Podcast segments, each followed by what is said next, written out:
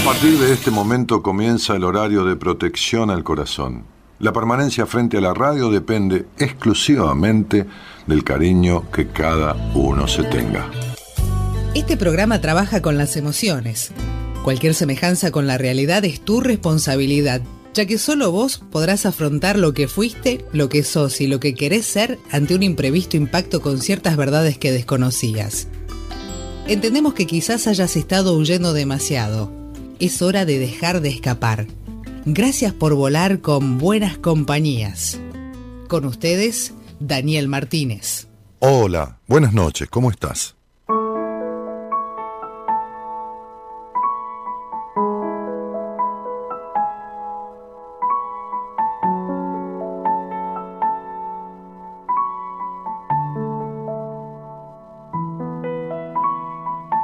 apenas encuentres razones o debas olvidarle deprisa.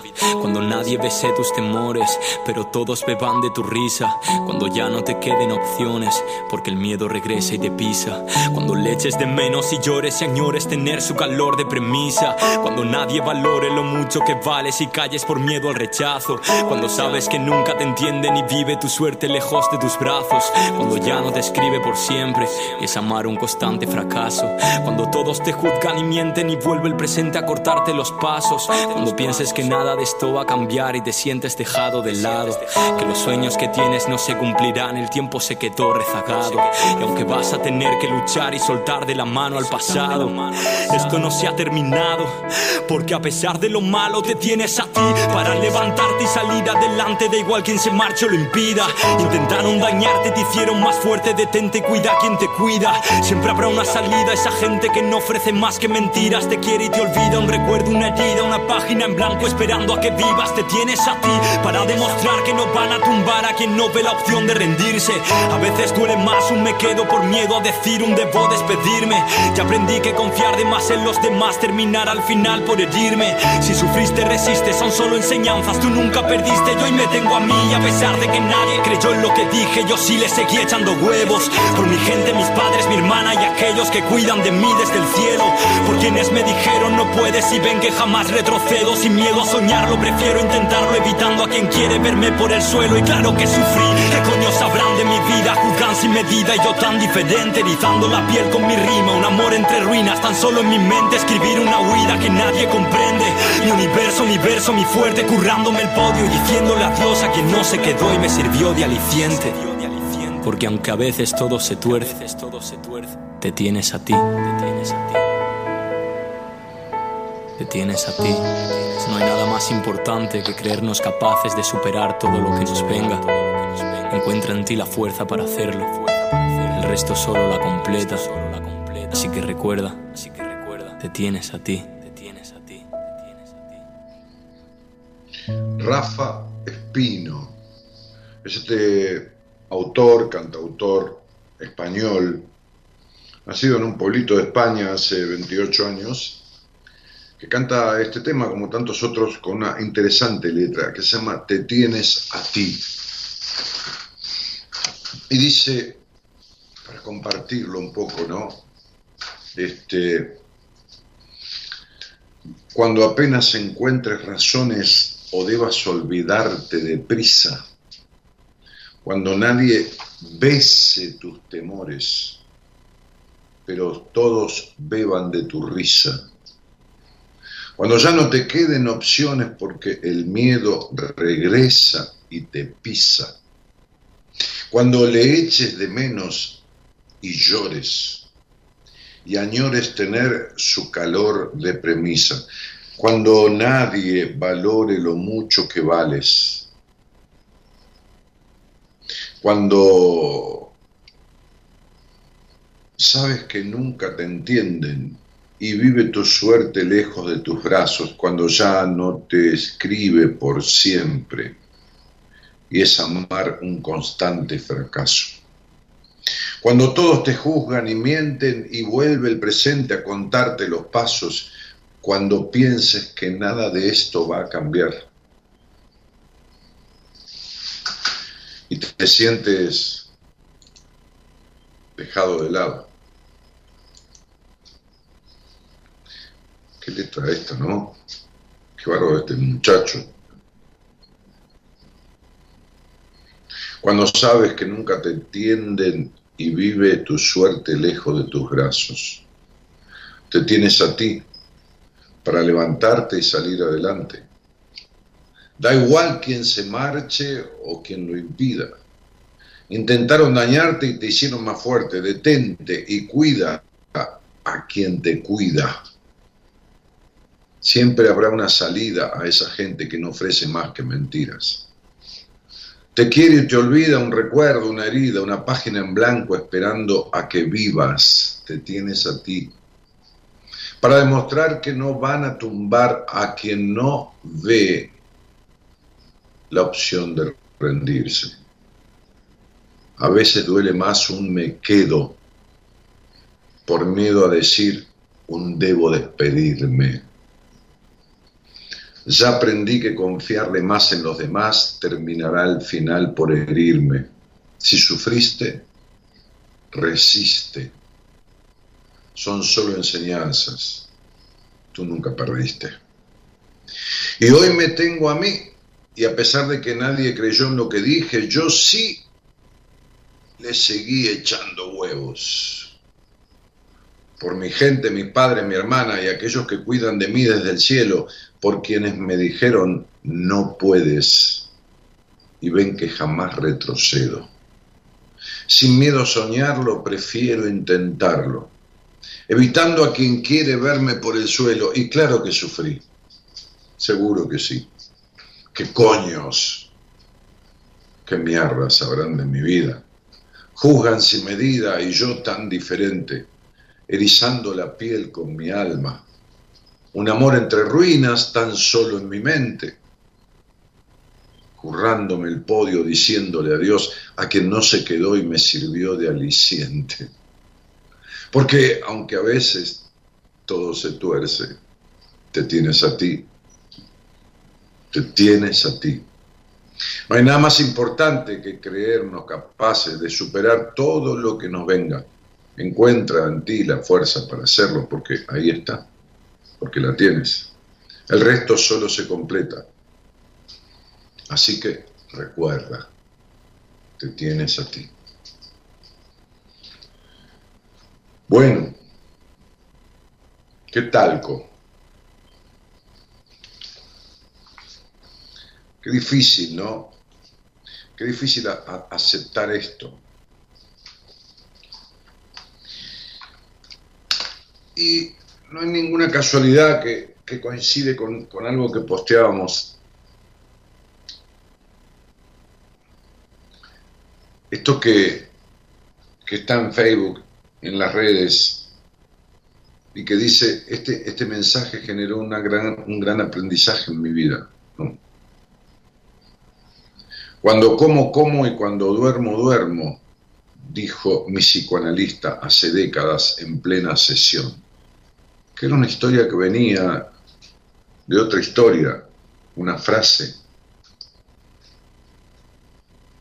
con un cuento a quien yo fui adornando más como mítico, como milenario, ¿no? ¿Qué está diciendo? Le contesté yo a, mi terapeuta. Yo también como y duermo. Le dije casi con tono de soberbia. Creí que lo que él decía era algo tonto. No, no es así, me respondió. Cuando usted come, contamina su comida con sus pensamientos, con lo que pudo ser y no fue, con lo que va a hacer, con los miedos, con las frustraciones. Y cuando duerme o intenta dormir, obstruye su sueño con preocupaciones ansiedad, con pensamientos que nada buenos son y con proyectos que a veces no lleva a cabo por miedo, por miedo a al fracaso, que justamente es no llevarlos a cabo. Cuando como, como, cuando duermo, duermo, habitar el presente, ni más ni menos. Te veo a la medianoche en buenas compañías. Eh, pensaba yo en una frase que, el otro día le escribí a mi mujer para, para no olvidarla en el WhatsApp.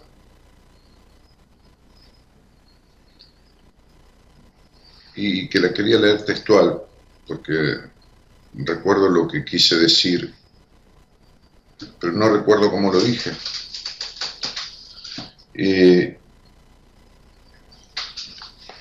Acá está. Dice, lo que te impide resolver lo que te pasa o lo que te impide resolver lo que pasa es el terror a escuchar la solución. Vamos de vuelta. Lo que te impide resolver lo que te pasa es el terror a escuchar la solución. ¿Cuánta gente que vive sin valorar lo que es tenerse a sí mismo? Como la canción de Rafa Espino expresa, se titula Te tienes a ti. Por eso dice, cuando apenas encuentres razones, ¿viste? Esto que uno busca y rebusca para justificarse. O, o también debas olvidarte de prisa cuando nadie bese tus temores, cuando ya no te queden opciones, pero todos beban de tu risa. Porque todo el mundo acompaña los éxitos o los, o los buenos resultados, mejor dicho, pero nadie se hace dueño o socio de los fracasos o malos resultados de uno. Esto es como decía un hombre que era mucho mayor que yo cuando lo, lo dijo, ¿no? Quizás tendría en ese momento mi edad, él, y yo muchos menos, ¿no? Decía, fíjese que cuando hay un velorio la gente viene, pero siempre tiene un motivo para irse. Que tiene que levantarse temprano, que los chicos, que esto, que no se siente bien. Pero cuando hay una fiesta, un cumpleaños, se quedan hasta las 6 de la mañana.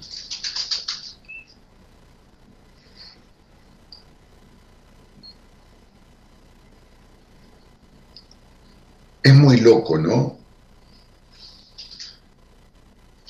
Es muy loco vivir en esta historia de escaparse de uno mismo y tenerle miedo a la, solución. Es muy loco no querer escuchar. No querer escuchar lo que a uno le serviría. ¿Por qué? Porque el escucharlo lo deja uno entre la espada y la pared, entre tener a los otros o tenerse a sí mismo.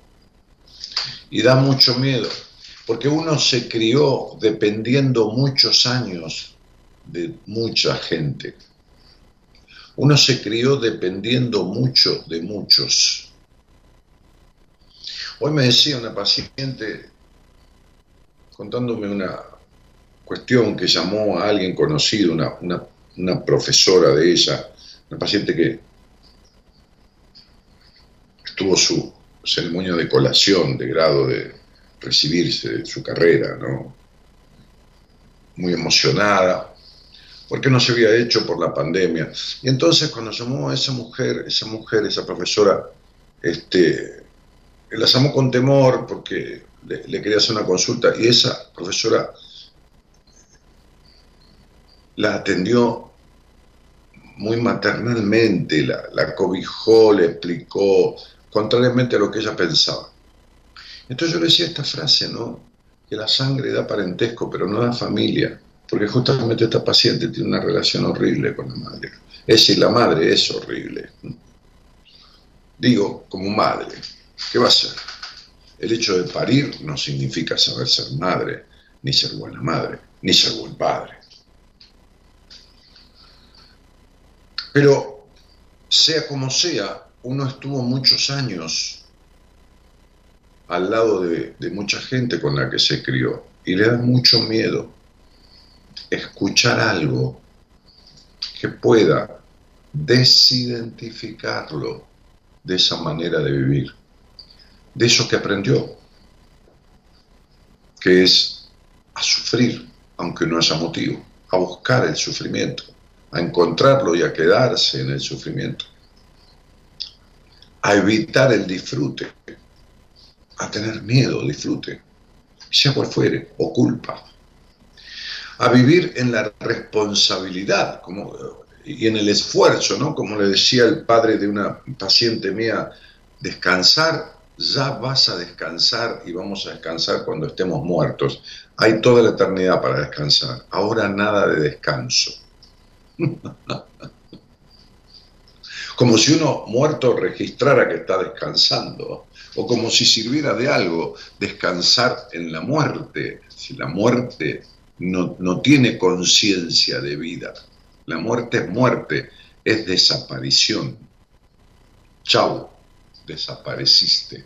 No hay conciencia de vida, ni de placer, ni de dolor, pero esas palabras marcan a fuego descansar. ¿Y cómo es esta hija de ese padre?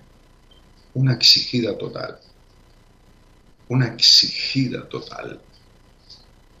Una culposa que si está sin hacer nada le da culpa. Pero da miedo escuchar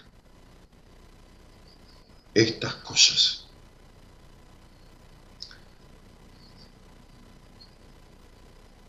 Las personas pasan y no digo todas, pero digo una gran parte, una mayoría, por estados horribles o tremendos o dolorosos, estados emocionales, vinculares, tienen terror a escuchar lo que los saque de eso.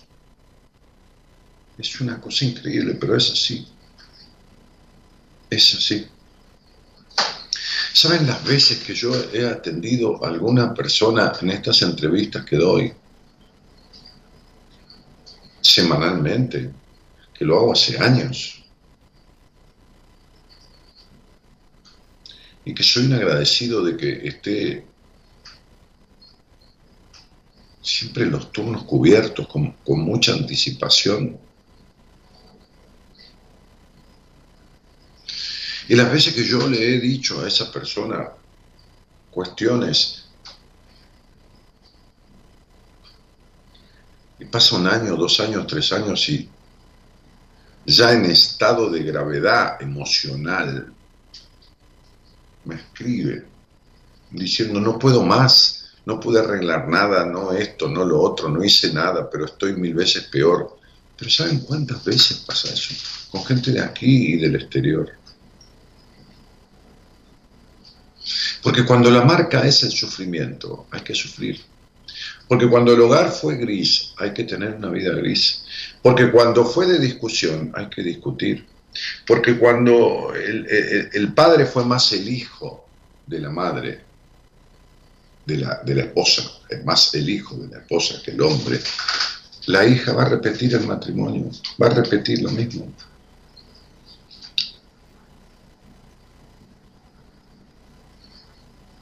Porque está lleno de mujeres que no son tales, con hombres aniñados que no son hombres, que ambos son solo personas, o más, más bien seres humanos de sexo femenino y masculino, pero nada más.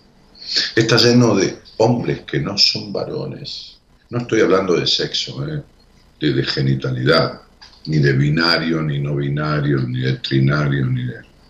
No, no, no importa con quién está lleno de, parejas desparejas, de, de poco entendimiento, de, poco diálogo, de gente que convive para el sufrimiento, para la retracción, para, para el disgusto.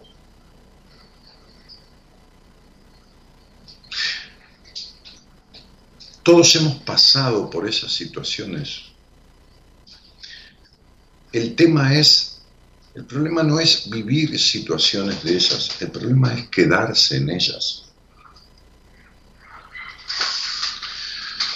El problema no es que tengas una enfermedad, el problema es quedarte en la enfermedad. Hoy hablaba con, con, este, con Fernando Basílico, que va a hacer un programa el martes que viene, este, que es, eh, es mi médico personal y, que pasó ya dos veces por, la radio, una, una charla conmigo, un par de charlas conmigo, y después hizo un programa en solo, con, mucho éxito, con mucho encomio, ¿no? con mucho elogio de, la gente que lo escuchó.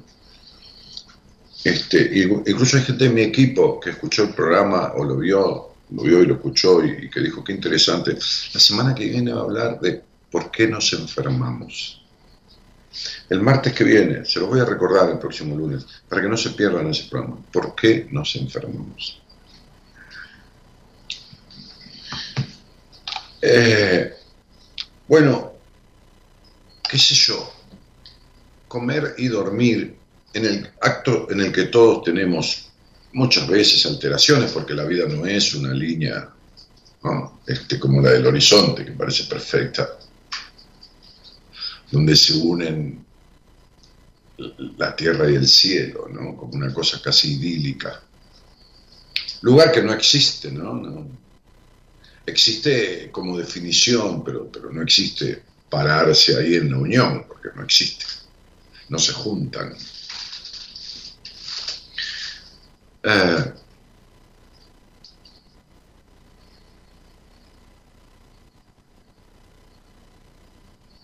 quedarse mirando cosas inalcanzables. Me decía alguien, una paciente del exterior, él era mi príncipe azul, él me acompañó en todas mis inhibiciones y esto. Le dije, no, era tu hijo, no era ningún príncipe azul era tu hijo. Es decir, no era tu hijo, pero era tu hijo. Esta creencia del príncipe azul, de la princesa encantada, de las soluciones mágicas, sin darse cuenta o sin aceptar, sin mirar hacia adentro, buscando resolver lo que viene pasando hace tanto tiempo, este miedo escuchar soluciones. Esa frase que tanto me gusta, ¿no? El que mira hacia afuera sueña y aquel que mira hacia adentro despierta. Les deseo que busquen hacia adentro para tener un buen despertar. Buenas noches y gracias por estar.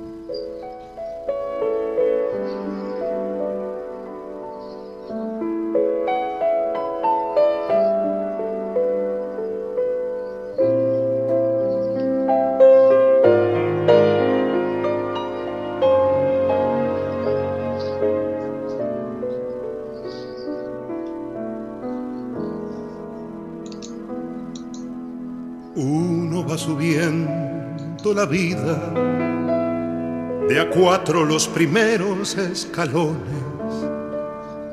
Tiene todas las luces encendidas y el corazón repleto de ilusiones. Uno va quemando energías.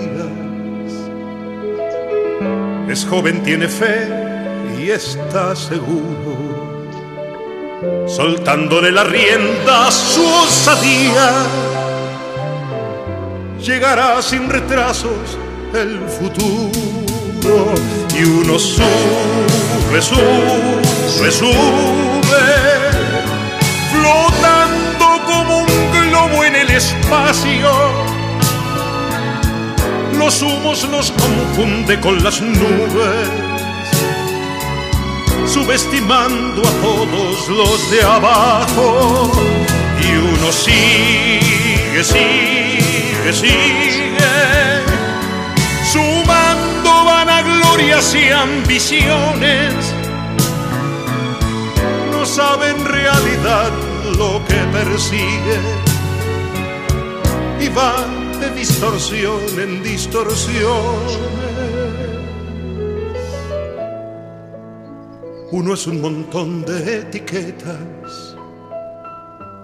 Es un escaparate, un decorado, un simple personaje de opereta, un fruto de consumo consumado. Uno es una simple herramienta que tiran cuando ya cae en desuso. Uno lo sabe, pero no escarmienta. Sigue aferrado a la ilusión que puso. Y uno piensa, piensa, piensa que siempre seguirá en el candelero, que nunca ha de vaciarse su despensa queda mucha tinta en el tintero. Y uno sigue, sigue, sigue, cautivo de su imagen caminando. El ego desbordado no concibe que muchos otros vengan empujando y uno va teniendo evidencias. Ya no recibe flores ni palmadas. Rechaza que empezó su decadencia, que va por la escalera de bajada.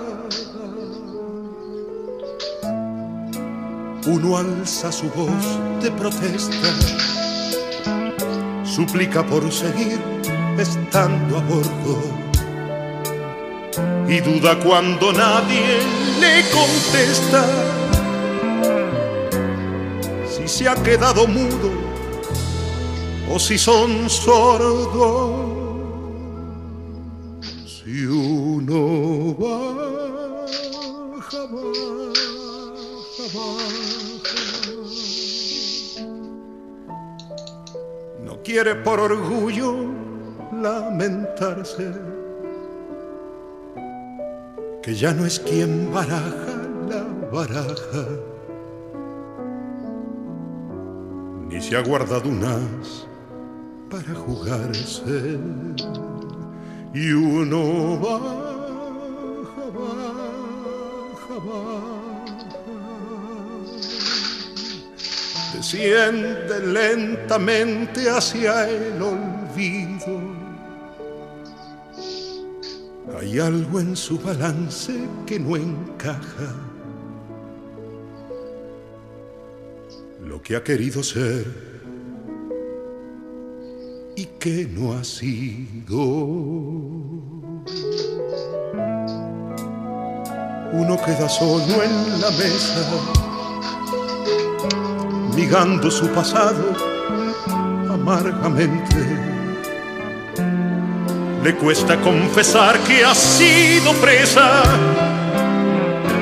de un canto de sirenas permanente. Y uno es una isla desierta,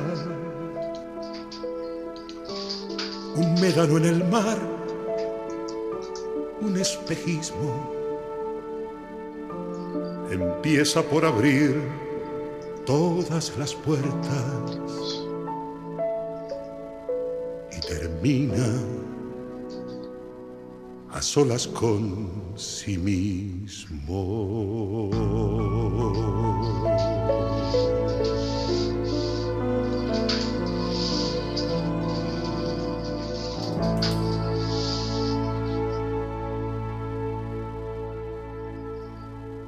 Parábola parábola de uno mismo, se llama este tema de Alberto Cortés, un gran cantautor argentino que después emigró a España y tuvo un éxito internacional, hasta ganó un Grammy, que tuve la oportunidad de conocer cuando Facundo Cabral, con quien ya me conocía, hice un espectáculo con él en un teatro, un gran teatro de Buenos Aires, el Ópera. se llamaba Lo Cortés no quita lo Cabral. Y estuve en camarines con ellos, estuve... Esas cosas, esos regalos de la vida. En un libro de Facundo me, me firmaron, le pedí a Alberto que me firmara, estaba la negra Sosa también, que bajó a saludarlos, Mercedes Sosa. Este, tiene un libro muy lindo, Cortés, que se llama Almacén de Almas. Bueno, nada, me acordé de ese momento cuando escuchaba esta canción, Parábola de uno mismo, ¿no? Y uno sube y sube y sube y cree que, justamente, ¿no? Que va a tocar con las manos el horizonte y, y al final tiene que volver a sí mismo. Hola, buenas noches. Hola, ¿Qué tal? ¿Cómo te va? ¿qué tal Dani? ¿Cómo estás? Bien. ¿Y vos? Bueno, bien también. Con ¿De dónde respecto sos? al tema que cuando como, como y cuando duermo, duermo, lo mío es cuando como, como y cuando duermo, como. Qué linda. Me encantó. Porque me despierto varias horas, varias veces en la noche y ataco la heladera. Y al otro día muerto de sueño. ¿En busca de qué? ¿De comida salada o De dulce? comida. Ensalada. No tengo mucho porque trato de no, no tener mucha comida, así que pero un pedazo de queso, un pedacito de, de- de fruta, bueno, es el tema. A mí, ¿sabes cuando me da por comer? Me da, me da por comer algo a, a deshora en la madrugada, cuando, cuando ya cené, que es siempre antes, en, el horario, bueno, por supuesto anterior a la radio, o cuando no hago radio, antes hacía radio todos los días, pero bueno, todos los días, de lunes a viernes o de lunes a sábado en un momento. Pero cuando cenamos con Gaby, este, después ella, ella se, se levanta más temprano que yo, mucho más temprano. Este, y yo, acostumbrado a veintipico de años de dormir muy tarde, de volver de la radio a la madrugada y venir como muy despierto, me duermo Claro. a las cuatro, a las cuatro y media, y que termino muy despierto. Así que a veces a eso de las 3 de la mañana o a las 4 me levanto y, y es como que necesito comer algo, ¿no? Sí, también un pedazo de queso, una galletita, un algo. Pero bueno, vos te despertás varias veces. ¿De dónde sos? Sí, de Santa Fe. ¿Y con quién vivís? Hola. En el, Y, Mi hija vive eh, en la casa, en el fondo de mi casa, compartimos patio, pero son varios metros alejadas. bueno, Pero yo estoy sola en mi casa. Desde hace seis años que falleció mi esposo. mm. Che, Cris, ¿y desde cuándo nos conocemos? ¿O a través de qué? Mira, hace más de 10 años mi hijo estudiaba de noche y te escuchaba.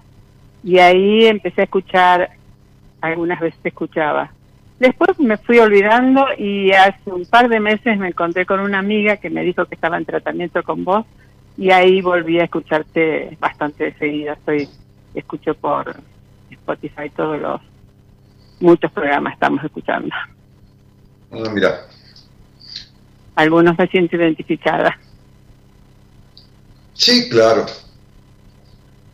Viste, el programa eh, eh, es difícil que, que las personas que escuchan no se identifiquen con algo que el programa tiene. Eh, No, no todas, y tampoco todas al mismo tiempo se van a identificar, pero, pero Sí, sí. si, si vos tomás un programa, alguna grabación y se la envías a, a 100 conocidos y se los haces escuchar, 40, 50 o 60 de ellos, entre alguna parloteo que hago yo en el inicio y alguna charla con algún oyente, la mitad de ellos van a sentir en un solo programa identificado en alguna de las cosas que se hablan.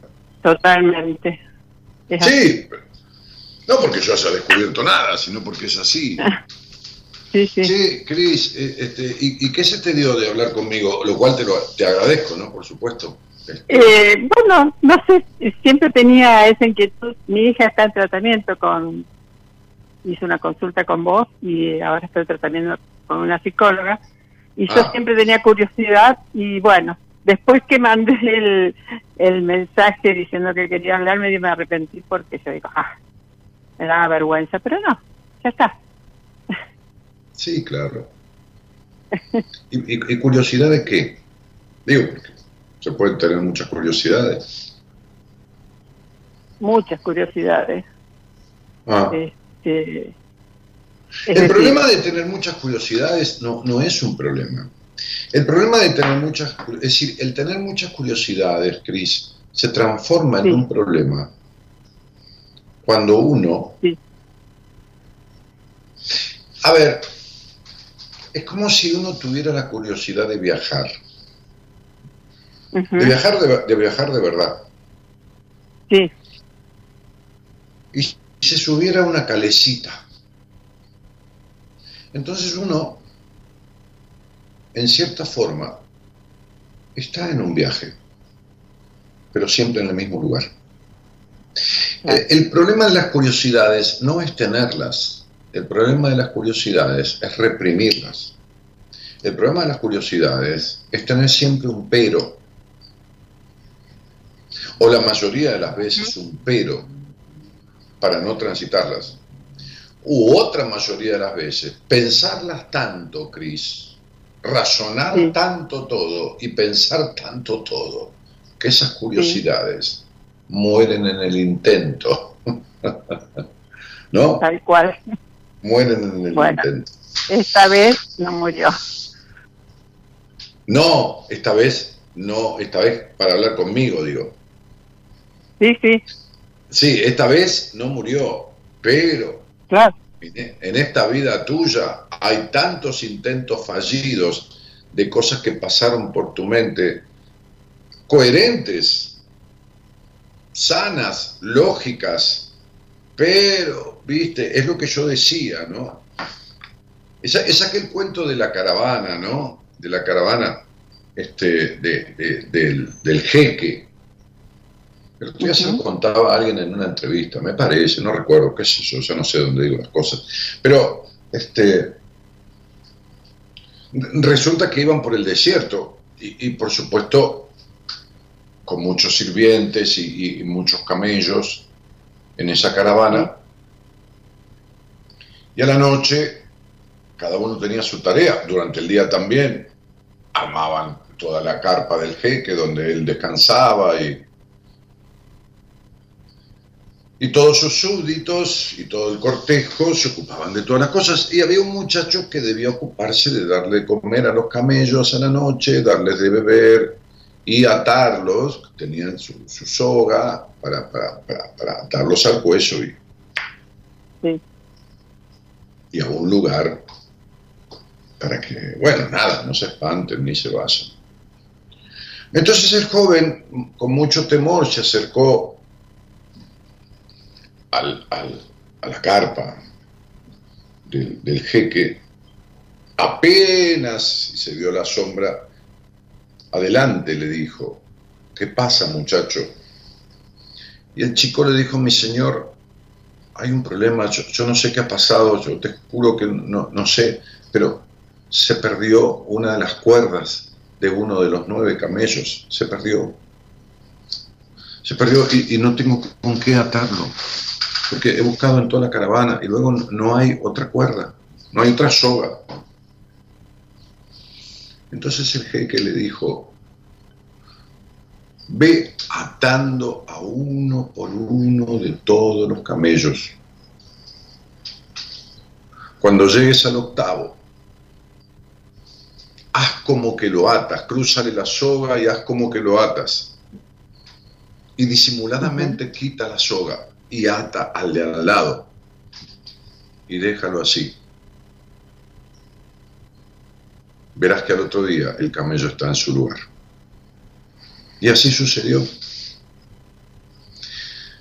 El camello estaba acostumbrado durante mucho tiempo a estar atado y la sola sensación de la soga lo hizo permanecer en el mismo lugar como si lo estuviera.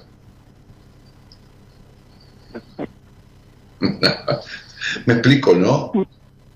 Sí, sí, sí. Bueno, entonces ¿Te pasa con ese cuerpo algo a nivel de exceso de peso? No. ¿Tratas de no comer tanto? No mucho, no mucho. Siempre tuve problemas para, es decir, toda la vida haciendo dieta, pero esa altura de mi vida no. Pero me cuido en las comidas y, y ahora no tengo tanto, tanto sobrepeso. No, no, no. Bueno, Estoy bien. unos kilos, unos kilos de más no es nada. Sí, unos kilitos de más, sí. sí. Entonces te, te dejar de pensar. ¿Eh? Tengo que dejar de pensar en el sobrepeso. No, tenés que dejar de pensar tanto en todo. Ay, sí. No en el sobrepeso, tanto en todo. Tanto, tanto, tanto. Digo, está bueno pensar. Lo que está malo es vivir en el pensamiento, en una relación de 10 a 1 con la expresión. No, lo, que está malo es rumiar pensamientos todo el tiempo. Claro que cuando uno acomete algo, ¿no? Tiene un proyecto, está pensando en llevarlo a cabo y, esto le ocupa la primera página del diario de su, de su vida, ¿no? Eh, durante unos días hasta que uno va concretando, qué sé yo, no importa. Este, lo que fuera, desde comprarse un jean hasta, no sé, cambiar el auto, lo que fuera. Sí, sí, este, sí, pero el problema es rumiar los pensamientos, ¿no? Y que vengan y que vayan y todo el tiempo. Y, que, y, que, y que los pensamientos estén tan poco ligados a la expresión. Y que la mente sea tan el amo de uno, ¿no? Y, y el alma, que es la que siente y desea y fantasea, esté tan esclavizada. Es verdad. A pesar que yo no me quedo y salgo y hago actividades y todo, pero el pensamiento está siempre. Lo que pasa es que vos naciste en un hogar muy intolerante, Cris. Naciste en un hogar intolerante y, un hogar que, que, que, que, no escuchó. Un, hogar que no, no escuchó mucho a esa niña. Sí, mi papá falleció cuando yo tenía nueve años en un accidente y mi mamá lo lloró hasta que se murió durante 50 años. Sí, bueno, tu madre tenía una tendencia al dramatismo y al sufrimiento natural. Tu madre igual era la que predominaba en tu hogar, te aclaro, ¿no? Aunque viviera tu padre. Sí, yo no tengo recuerdos de, de mi mm. niñez. No. Para nada. No. Algún esporádico, pero mm. muy, muy poco. Mm. Sí. Y, y, una madre sufrida eh, produce estas cuestiones de, de dificultad con el disfrute, de, de, de, esto como, como digo siempre, ¿no? Es como, como, ¿cómo voy a ser feliz si, tuve una madre infeliz, ¿no? Sería como faltarle el respeto a mi mamá, ¿no? este, Esta, esta especie de, mm, asociación ilícita que hacen muchos los hijos, eh, muchas veces las hijas mujeres, no digo más que los varones, los varones se afectan de otra manera, pero este, con, las madres infelices, infelices de no felices, ¿no? no. Eh, pero pero las mujeres quedan como, como asociadas a esto, ¿no? Como, como Estoy atendiendo a alguien del exterior, entre varias personas tengo del exterior, pero estoy atendiendo a una, a una, a una mujer que que tuvo una madre entre fuerte y débil, ¿no? Y está confundida todavía con la madre. Y es una mujer grande, ¿no? Todavía está confundida en el rol. Como si fuera, como si fuera ella la madre de su madre, pero también quiere ser la hija, pero no, no, no, no, no, no, no, no tiene claro, ¿no? Esta, esta, estas identificaciones normogénicas, estas, estas, estas simbiosis, ¿no? son como simbiosis. Pero bueno, ¿qué, sé yo? Sí, yo en realidad yo siempre me siento como que estoy muy bien. Cuánto me alegro. sí, pero bueno, por ahí, no sé, momentos de miedo a lo mejor y, y, a la noche que me despierto y esas cosas y bueno, y otra cosa que no quisiera repetir la historia con mis hijos. Pero tus hijos ya tienen todo lo malo y lo bueno que pudiste este eh, seguro. como, eh, implicarles. pasando, los 10 años, listo. Un chico con los primeros 10 años de vida ya queda implicado de el 80% de las cosas buenas o malas que puedan depositar en ellos los padres. Así que no sé qué historia no querés repetir. Ya tus hijos tienen 40, 30 o 40 años. Sí, sí, sí, sí. Son grandes. Sí. ¿De qué querés hablar? Ahora es el problema de ellos que tienen que solucionarlo entonces. Pero Cristina, ¿de qué querés hablar que no estás hablando? Porque mira las vueltas que me das. Me hablas de implicar a tus hijos cuando sabes que tus hijos ya lo que tienen de derecho tienen derecho y lo que tienen de torcido lo van a tener que arreglar. ¿Cómo no vas a afectar a tus hijos? Ya los afectaste. Si los afectaste en algo, ya los afectaste. Claro, claro. Eh, pero ¿estás queriendo hablar de algo que no podés conmigo? No. No. Creería que no. No. Este... Bueno, ¿y qué, y, qué, ¿y qué? Entonces, no hay ningún problema. Estamos conversando, pero no te trajo nada en particular. Claro, yo lo que comenté es el, problema es que por eh, que el insomnio que tengo y bueno, quiero estar Pero bien. ¿cómo, el insomnio? ¿A qué, ¿A qué le llamas insomnio? Y que me duermo y me despierto. Me, a lo mejor once y media me quedo dormida, a las doce ya estoy con los ojos abiertos y, mm. así toda la noche. Mm. ¿Así toda la noche qué quiere decir? ¿Que dormís? Eh, es decir, duermo, duermo un par de horas, me despierto, duermo otro par de horas, me despierto. Me despierto a las 5 de la mañana, me vuelvo a dormir, bueno, a las 8 ya estoy arriba. ¿Cuántas veces te despertás hasta que te levantás del todo? Y hay, no, hay noches que son 5 o 6 veces. Ok, ¿desde cuánto tiempo? Y hace bastante ya. Pero bastante eh, estamos antes Me, antes me costaba, antes, hace muchos años me costaba dormirme. Ahora me duermo inmediatamente y me despierto. Me duermo profundamente, me vuelvo a despertar y así. Mm. Este, eso me está matando. Hay mm. noches que duermo bien, duermo a lo mejor 3, 4 horas seguidas y para mí es una maravilla. Mm.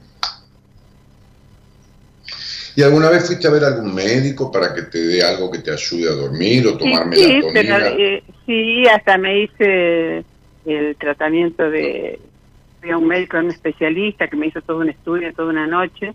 Pero bueno, me terminan dando la pastillita. un estudio del sueño. Para dormir. ¿Cómo? Un estudio del sueño.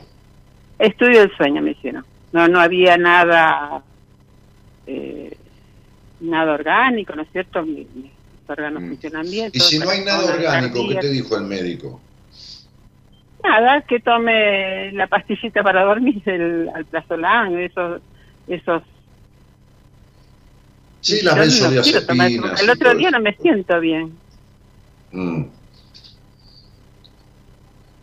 Y aparte empiezo con media, después quiero una más y como que se hace una adicción.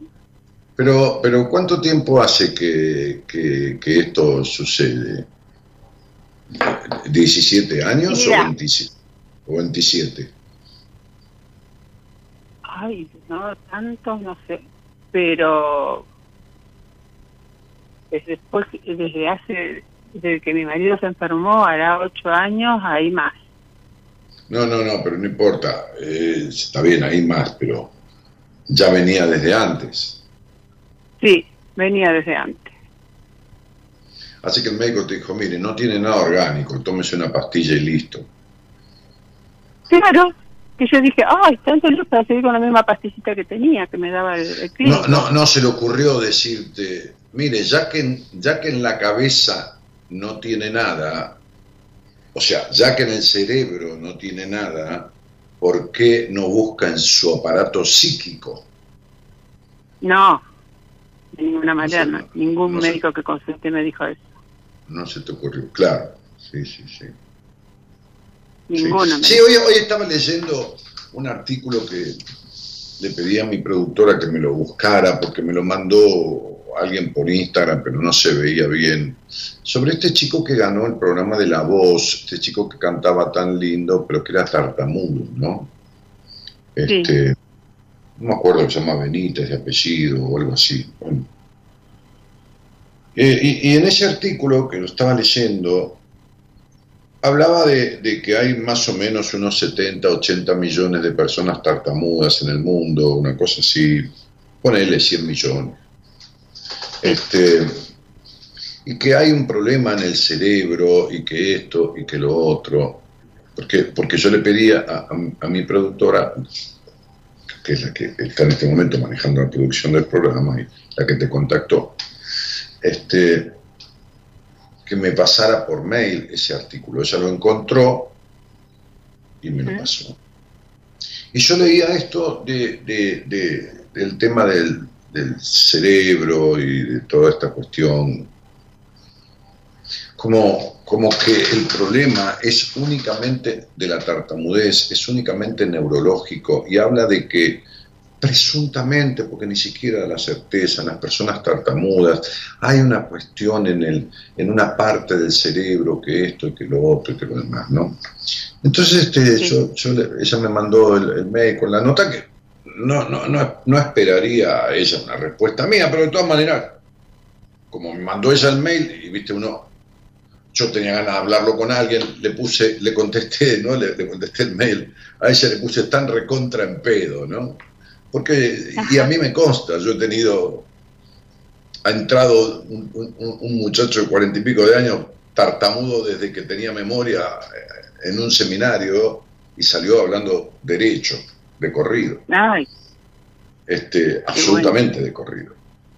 Este, y yo ya lo había visto entonces no es neurológico. ¿Eh? No es una lesión en el cerebro, no es neurológico. Lo tuyo es la necesidad de controlar todo. Si toda tu vida quisiste controlar todo. Y una mina que vive queriendo controlar y que encima me dice a mí que está feliz de la vida y que está bárbara y todo lo tenés que tener controlado, ¿cómo carajo vas a dormir en paz? Ah, claro. ¿De qué me estás hablando? Entonces sería, es esto, no es otra cosa. ¿Qué es mi vida? Perdona que vino mi señora esposa acá. Eh, Si yo quiero algo, ¿qué es? que Si, si, si quiere, ¿Qué es esto? Si- ¿Tomar qué? ¿Whisky? No, no. Ah, muy bien. Un, em, un- un cortado. ¿Me haces un cortado? vos? Entonces, este, eh, no se puede dormir en paz. Un controlador nunca duerme en paz. Y cuando pasan los años, se exacerba esto. Sí, Y cuando vas a la, a, a la heladera cada vez que te despertás, aunque sea un pedacito de queso, ¿sabes qué estás buscando? Placer. A través del- de, la, co- de la comida. Un poco de disfrute.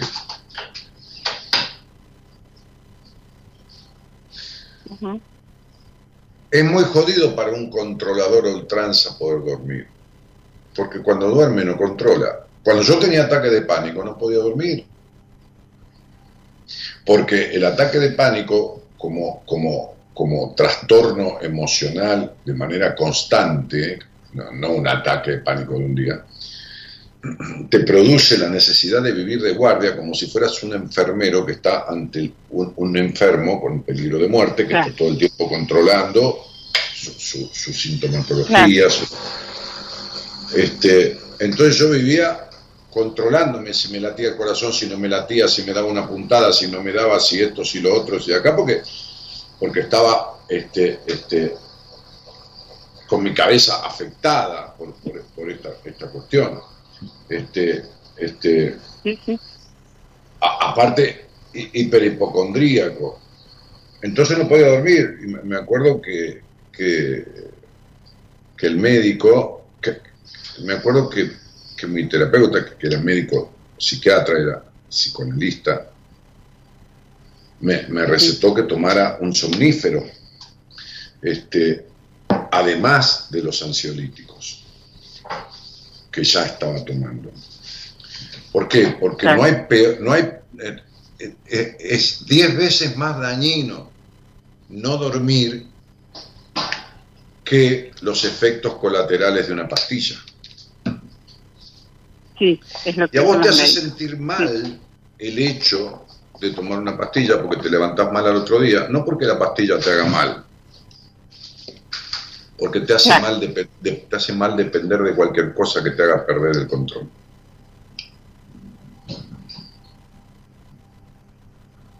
Bueno, perfecto. Claro.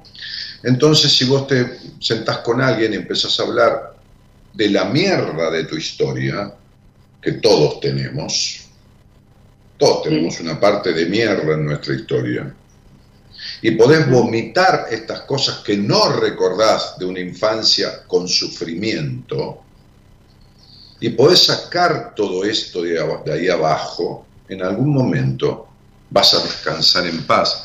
No porque te hayas muerto, sino porque te, has, te has quitado lo que venís llevando con tanta carga desde siempre.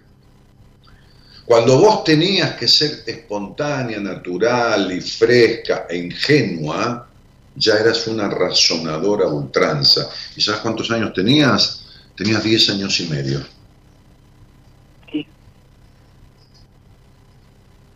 y todo lo razonabas y todo lo pensabas y estabas atenta a la cara de tu madre y de esto y lo otro y de acá y de allá. Entonces es lógico, mi cielo,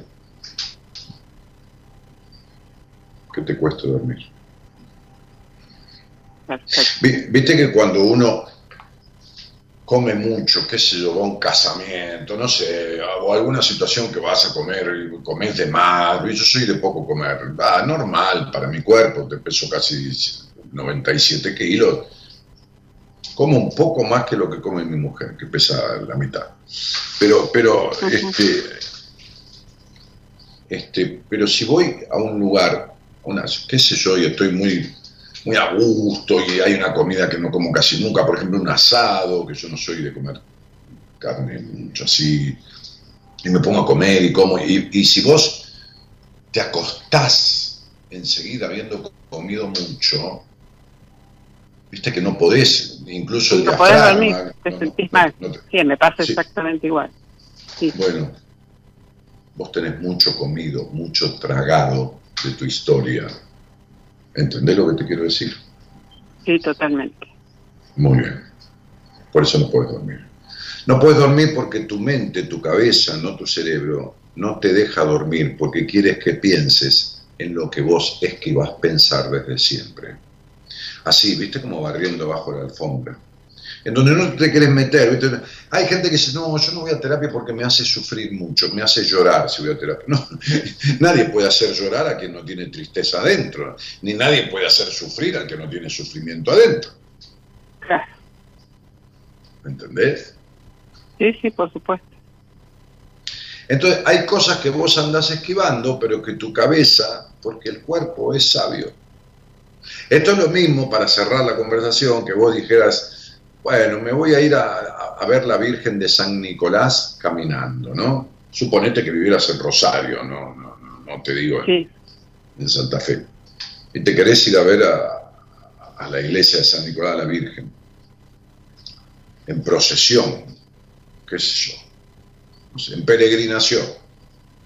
Y vos te imaginás el camino, ¿no? Agarrás la ruta 9, te imaginás que vas y llegás a San Nicolás y te vas imaginando, ¿no? Este, la, iglesia y que llegás y todo.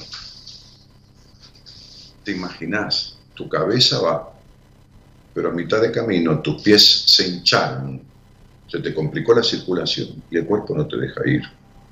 La cabeza quiere, pero el cuerpo no acompaña. Tu cabeza quiere dormir, tu mente quiere dormir pero el cuerpo no te acompaña. El cerebro dice no. Perfecto. ¿Está claro?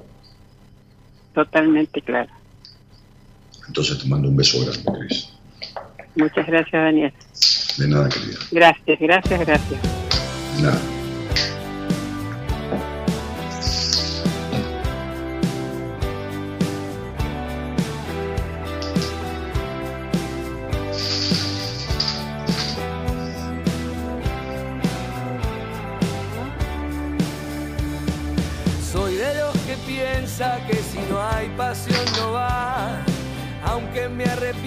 Sigo igual. Soy de esas personas que siempre lo va a intentar. Aunque me lastime y cada vez me cueste más. Soy porque me hice en cada golpe al corazón. Cada cicatriz que me quedó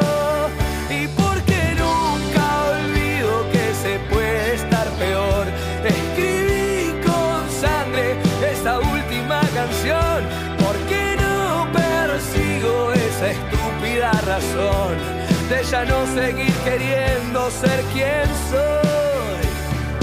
Soy la misma piedra en el zapato al caminar, esa que molesta y es difícil de aguantar. Soy de hacerme cargo, es mi manera de pensar nunca me salió disimular. Soy porque me hice en cada golpe al corazón, que me quedó. Y porque nunca olvido que se puede estar peor. Escribí con sangre esta última canción, porque no persigo esa estúpida razón de ya no seguir queriendo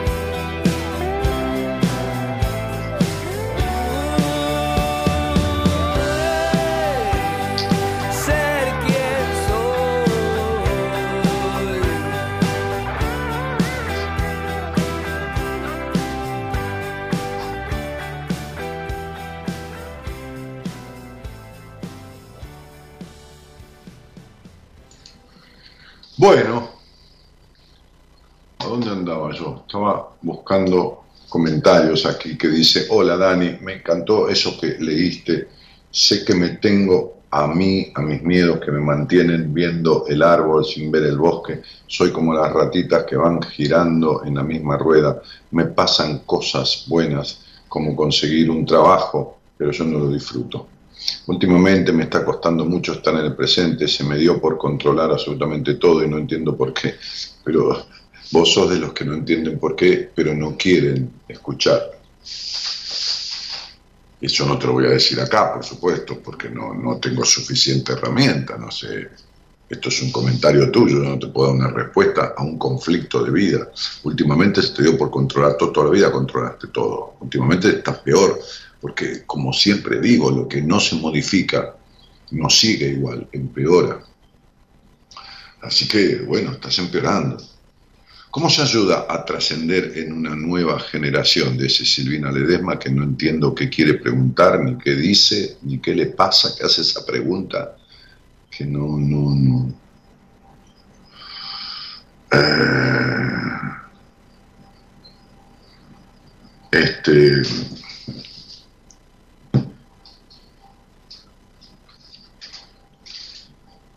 Eh, ¿Hay un llamado o estoy equivocado? Me dijeron que había un llamado, chicos.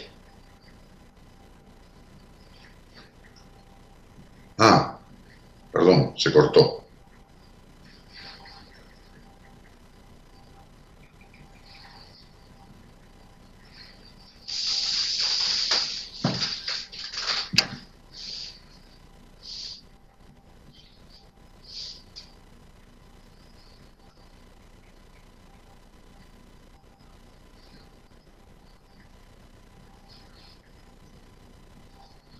Eh, te mandé un mensaje, Norita, decirle a Gerardo.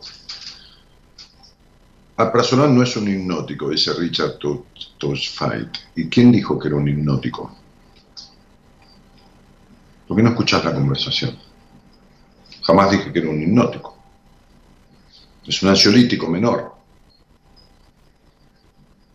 Qué manera de meterse al pedo. ¿no?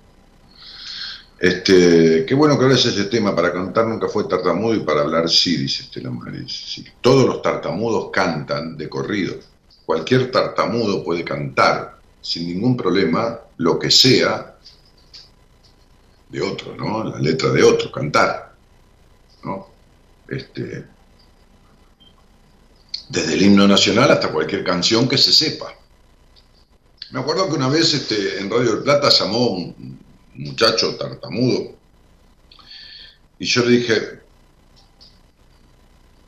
eh, en un momento estamos hablando y le dije, vamos a, cantar, ¿sabes cantar? Me dijo, no, no sé, no, no, sé cantar, ¿no? Tartamudeaba, ¿no? Yo tampoco, le digo, vamos a cantar algo juntos. Y elegimos una canción, no me acuerdo si era de Fito Páez, de quién era, o de Lerner, no importa. Y la empezamos a cantar, así, a capela. Él la sabía, yo le pregunté cuál sabía él. Total, yo en todo caso buscaba la letra en internet y listo. Y la cantamos juntos y nunca tartamudeó. El tartamudo no tartamudea cuando canta. Y hay una razón para eso. Pero bueno, después dicen que tiene un problema en el cerebro, que esto, que lo otro. En fin. Eh, te amo, Dani, dice acá Amalia. Bueno, gracias. Este. Eh, Bueno, Silvina, mira, yo voy a tener que sacarte del chat, porque te pedí varias veces. No, no, no podés hacer 15 posteos, no, no, me deja, no, me deja hacer esto que esto que le llamo trabajar si querés, ¿no? Si querés llamarle trabajar. Entonces este, ya di la orden de que te saquen, porque, porque no, no, no hay manera, no, no hay forma. Creo que tenés una compulsión o estás medicada, y si estás medicada, sí, estás mal medicada pero, pero es tremendo lo que haces.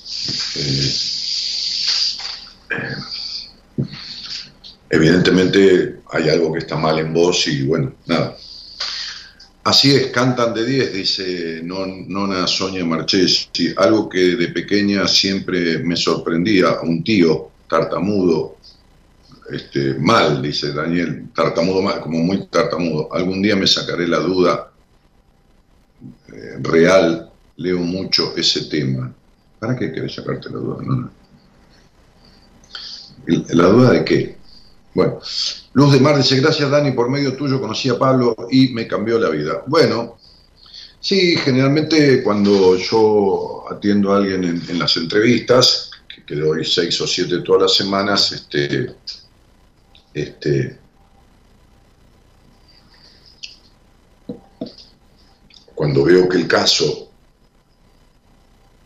para un terapeuta de mi equipo, le sugiero a la persona, siempre cuando me lo pida, ¿no? o, le sugiero y lo acepte, porque yo conozco a los psicólogos de mi equipo y, sé, por supuesto, todos estudiaron y se recibieron, pero a veces uno arma, es como si vos dijeras, uy, tengo una amiga que no está saliendo con nadie, le voy a presentar a un amigo, me parece que pueden congeniar, ¿no? Pueden ¿no? Simpatizar. Bueno, esto es lo mismo.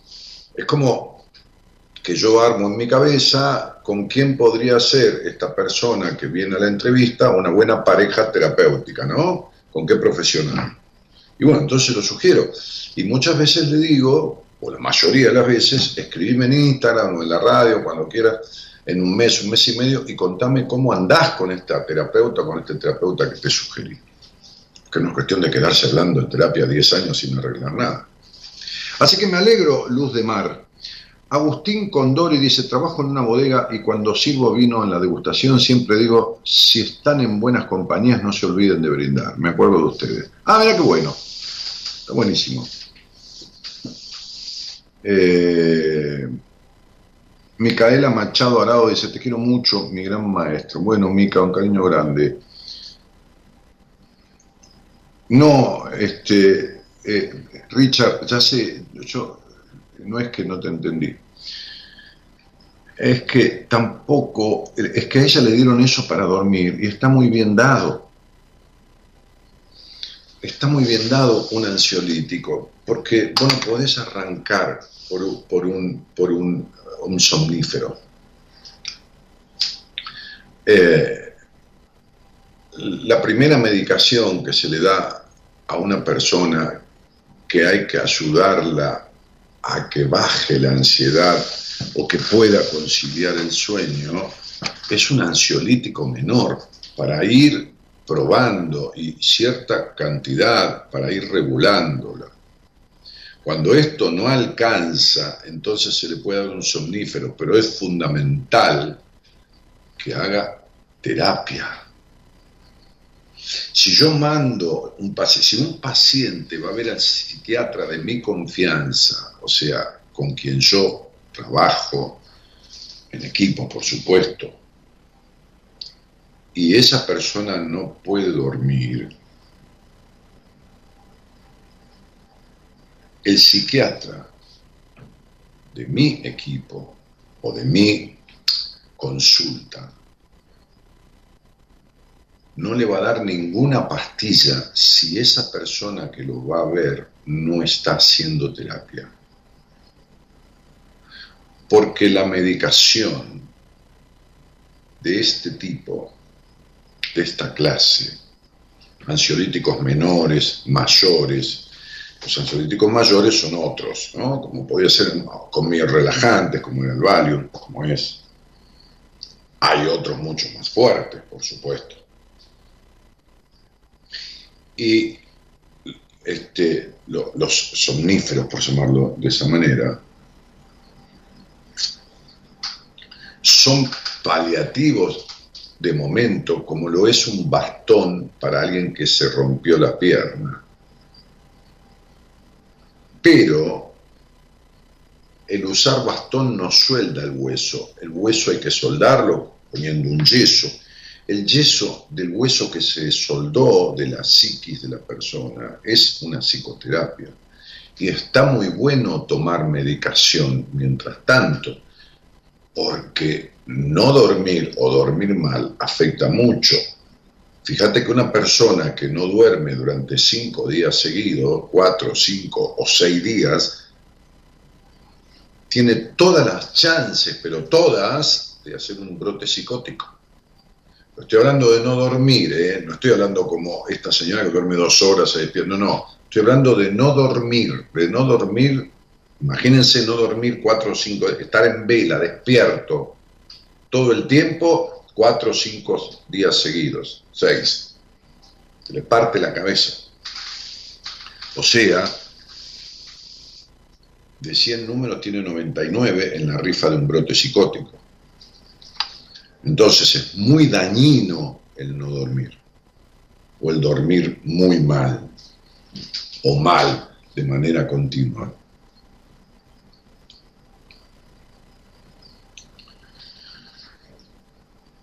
Eh, es la segunda vez que te escucho y llegué a vos por intermedio de Lola, dice Jessica Guzmán. Jessy, no te enojes, pero no sé quién es Lola, porque conozco un montón de Lolas, he tenido pacientes Lola, de Lola, pero no, no sé quién es. Este, no sé quién es Lola. Pero no importa, le damos, le damos las gracias a Lola que te recomiendo. Soy de Punta Alta, provincia de Buenos Aires, sí, Punta Alta. Me llamo Jessica, tengo ansiedad y trastorno de depresión no lo sé. Eso te dijeron. No sé. No sé si es así, si es tan así, si es más que eso o menos que eso. ¿No? No lo sé, Jesse. Estoy con ansiolítico y clona. Clona se refiere a clonazepam. Bueno, el clonazepam es un ansiolítico. Me agarró en un micro hace más de un año. Tengo un hijo con TEA. Bien, me da por estar mucho en casa, me aislé del mundo y soy muy conflictiva con las mujeres de mi familia. ¿Me puedes ayudar? Muchas gracias. Mirá, todo, todo proceso psicoterapéutico es un intento, ¿no? Evidentemente yo amo mi profesión y esta profesión establece una relación de ayuda. Ayudar al paciente a que establezca la coherencia que perdió, por lo cual tiene alguna afectación o algún síntoma fuerte. Si te puedo ayudar, puedo intentar ayudarte, eso seguro. Si lo podemos lograr y tenemos un porcentaje altísimo de éxito, tanto yo como los terapeutas de mi equipo. Si no, no tendríamos los consultorios llenos, si no habría tanta gente en espera para entrevistas conmigo de primera vez. Está fóbica, evidentemente. Este, y después de decir que fuiste a la psicóloga y dejaste de ir, no, no, me, no me halló. O sea, habrá, habrá querido poner no me hallo. O sea, no te hallás en la, eh, bueno, sí, evidentemente, si te da mucho por dormir y estar en la cama, es una cosa medio de depresión. Lola fue alumna tuya. Mi vida, no, no sé, yo, yo, he dado curso de numerología. La gente sigue tomando mi curso de numerología y está todo filmado y grabado este, en 12 clases. Entonces, entonces, no hay problema. Le agradecemos a Lola. ¿Para qué te voy a mentir? Ay, Lola, ¿cómo anda? Mandale un cariño no, no sé quién es, no la recuerdo, ¿entendés? Han pasado cerca de 85 mil personas al aire por este programa.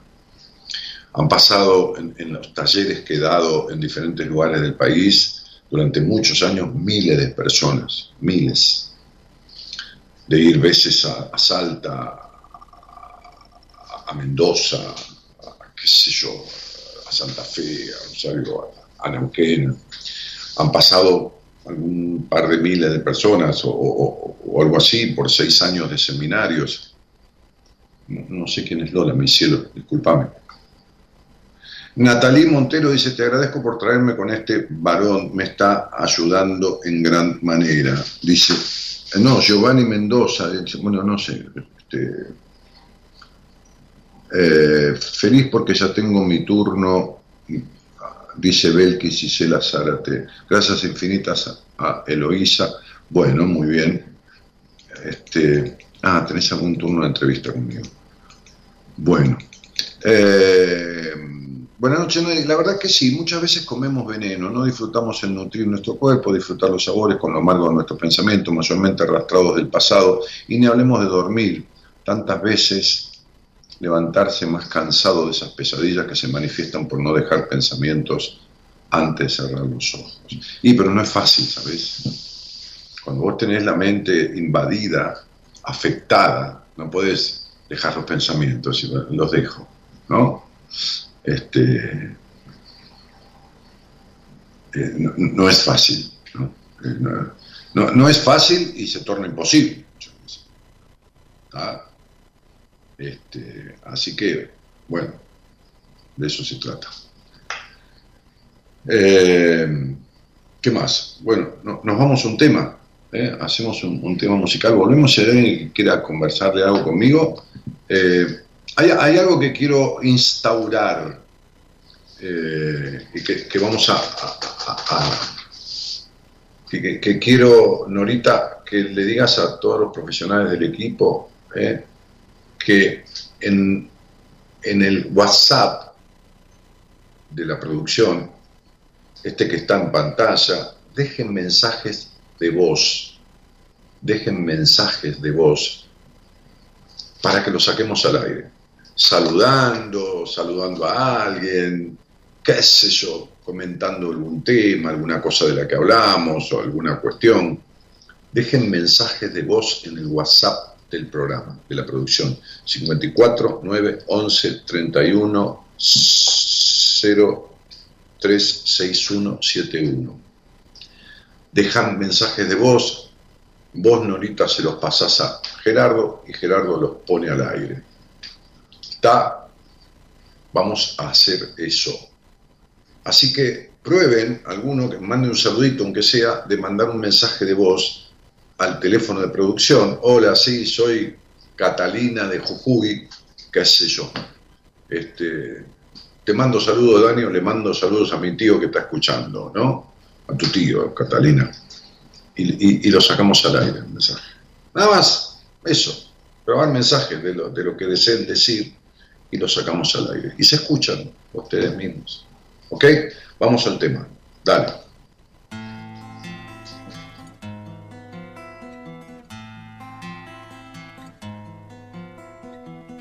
¿Por qué lamentas tu suerte y te quedas en el pozo para llegar a la orilla? Hay que remar otro poco, te pone a prueba la vida para saber si la quieres. La vida es tuya y recuerda, es solo una y no vuelve.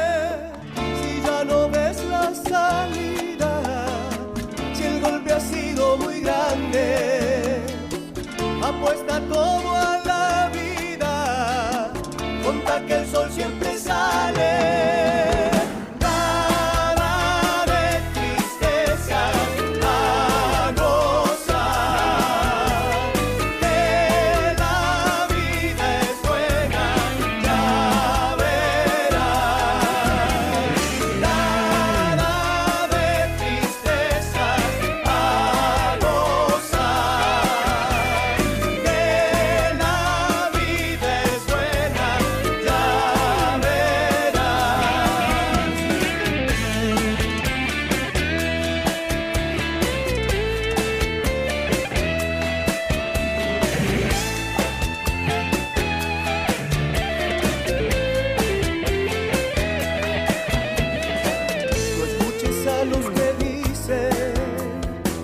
Habla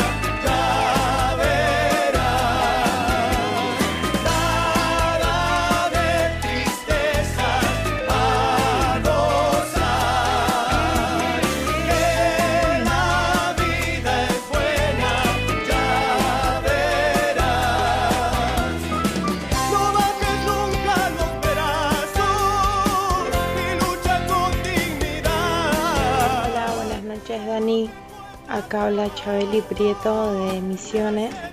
Bueno, actualmente estoy viviendo acá en Foz de Iguazú, Brasil, terminando mi carrera. Así que te mando un beso grande, sos un genio maestro. Eh, te llevo por siempre en mi corazón. Y saludos a Gaby y a todos los oyentes de la radio. la vida es bella y buena, te pone a prueba, nada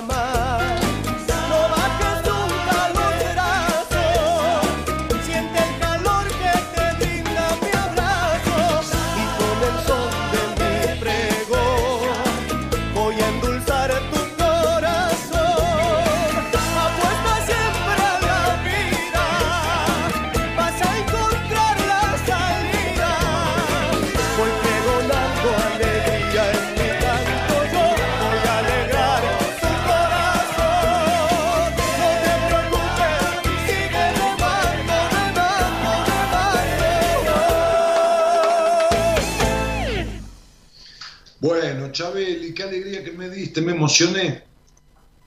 Mirá, qué boludazo, mirá los ojos. Me emocioné.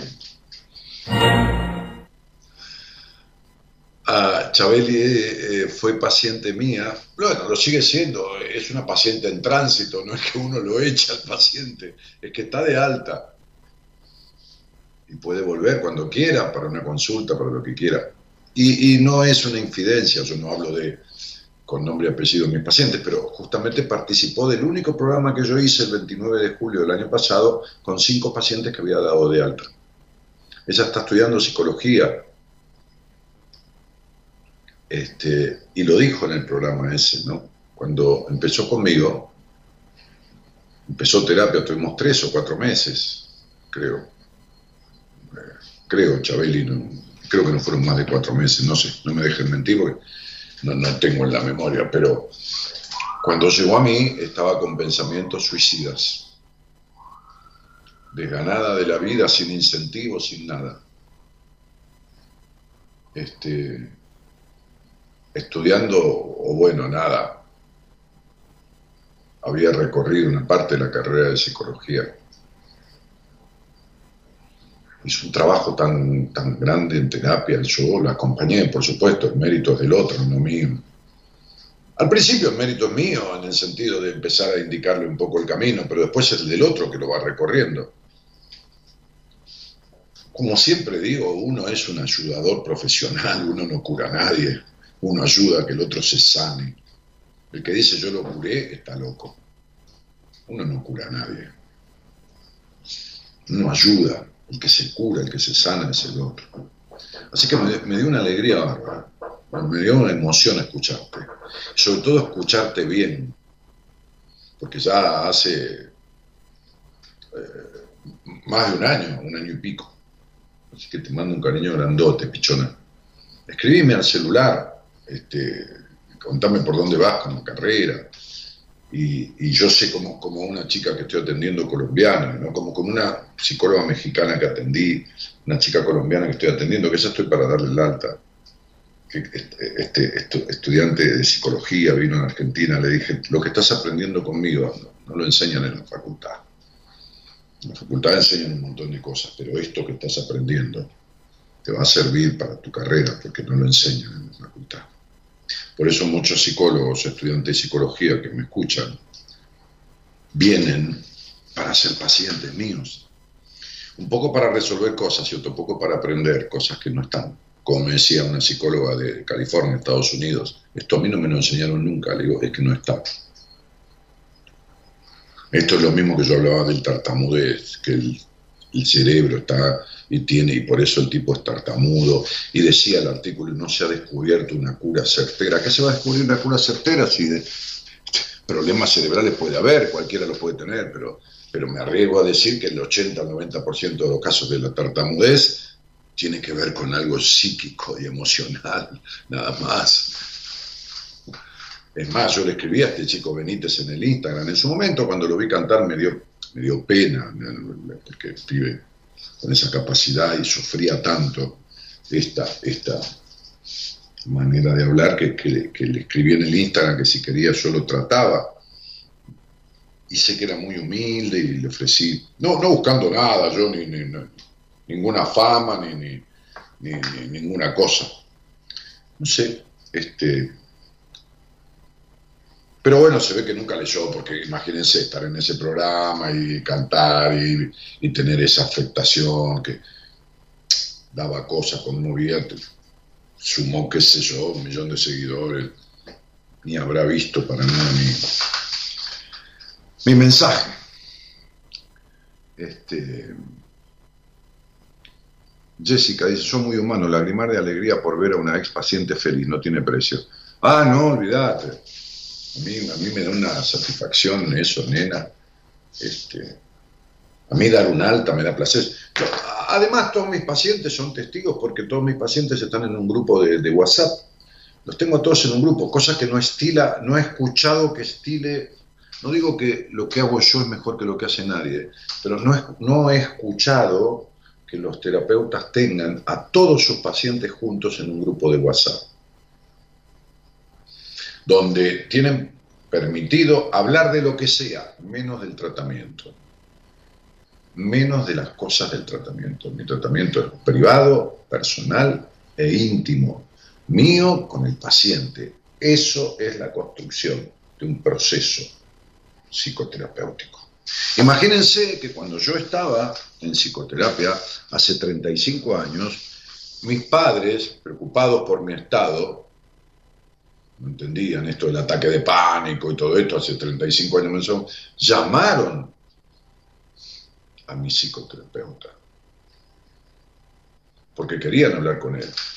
Él me pidió permiso a mí para atenderlos. Por supuesto que si yo estoy atendiendo a una paciente o un paciente, salvo que sea menor de edad, salvo que sea menor de edad, o que corra peligro la vida del paciente. Yo ni de casualidad voy a hablar con un familiar, con el novio, con el marido, con el primo, con el hermano, sin que el paciente lo autorice. El vínculo más íntimo y reservado que tiene que haber en la vida es el vínculo con el terapeuta. Tiene que ser el más abierto, el más íntimo, el más profundo y el más reservado. Si no, no es psicoterapia, es cualquier pelotudez. Bueno, resulta que Lola era Anabela Velázquez. Vos también, Jessica, no puedes decir Lola y yo te digo, ¿qué Lola? No la conozco. Anabela Velázquez, sí, Anabela, por supuesto. Anabela querida, sí, ¿cómo no voy a saber quién es? Sí, sí, sí. Este, Chabeli Prieto dice, ya tengo paciente, Dani, se lo debo al proceso que hice con vos, te quiero mucho. No te puedo creer, Chávez. Mirá, ya estás atendiendo. Además sos re linda, además. Bueno, me alegro muchísimo y, que todo lo que has hecho conmigo, este, te deseo que te sirva también profesionalmente para aplicarlo a tus pacientes. Bueno, Luis Algeri dice, hola Dani, me llamo Luis, ¿qué opinión tenés de Claudio María Domínguez? Ninguna, qué sé yo.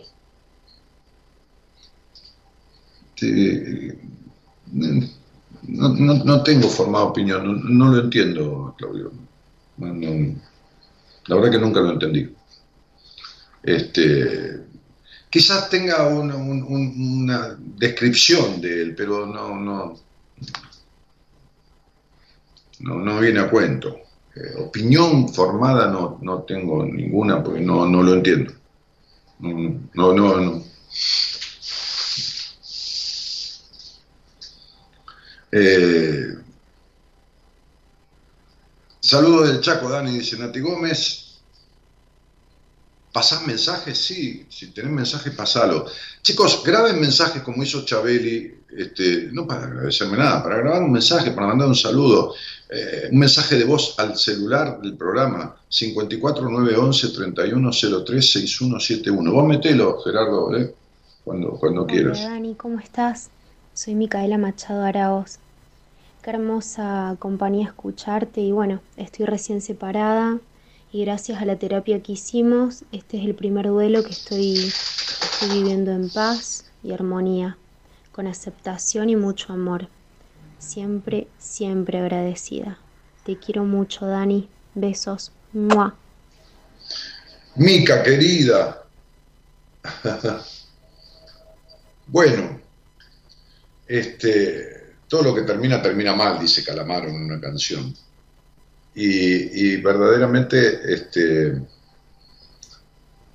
por, por, mejor que sea para las personas, es como, es como suelo decir, ¿no? Este, hoy hablaba con un amigo que quiero mucho, que lo quiero mucho, mucho. Este, y murió una persona muy cercana a él, no un familiar, pero sí un familiar de un familiar de él, este, de una muerte muy imprevista, muy, muy así de repente, un momento para el otro. Y yo le dije, mira, eh, quiero decirte algo, me dijo, no me digas nada, flaco, me dijo, este, yo sé que dentro de un mes vamos a estar hablando de esto y vamos a, concluir en que esta muerte ha sido una muerte liberadora. Pero ahora me jode. Dije, ¿cómo no te va a joder? Por supuesto. Hay distanciamientos y separaciones vinculares, Micaela, que son liberadoras. Y vos no te olvides que este, este vínculo vos lo tenés de antes de tratarte conmigo en terapia. Es decir, vos elegiste esto siendo otra. Hoy estás en condiciones, habiendo resuelto lo que has resuelto, de atraer otro tipo de vínculo. De vínculo, porque no tuviste un vínculo, tuviste una relación de noviazgo o de pareja. Pero una relación de pareja o de noviazgo no significa vínculo, ni siquiera un matrimonio significa vínculo. Puedes tener una relación matrimonial, pero eso tampoco significa un vínculo. Las palabras no son gratis, el lenguaje no es inocente, no es hablar por hablar.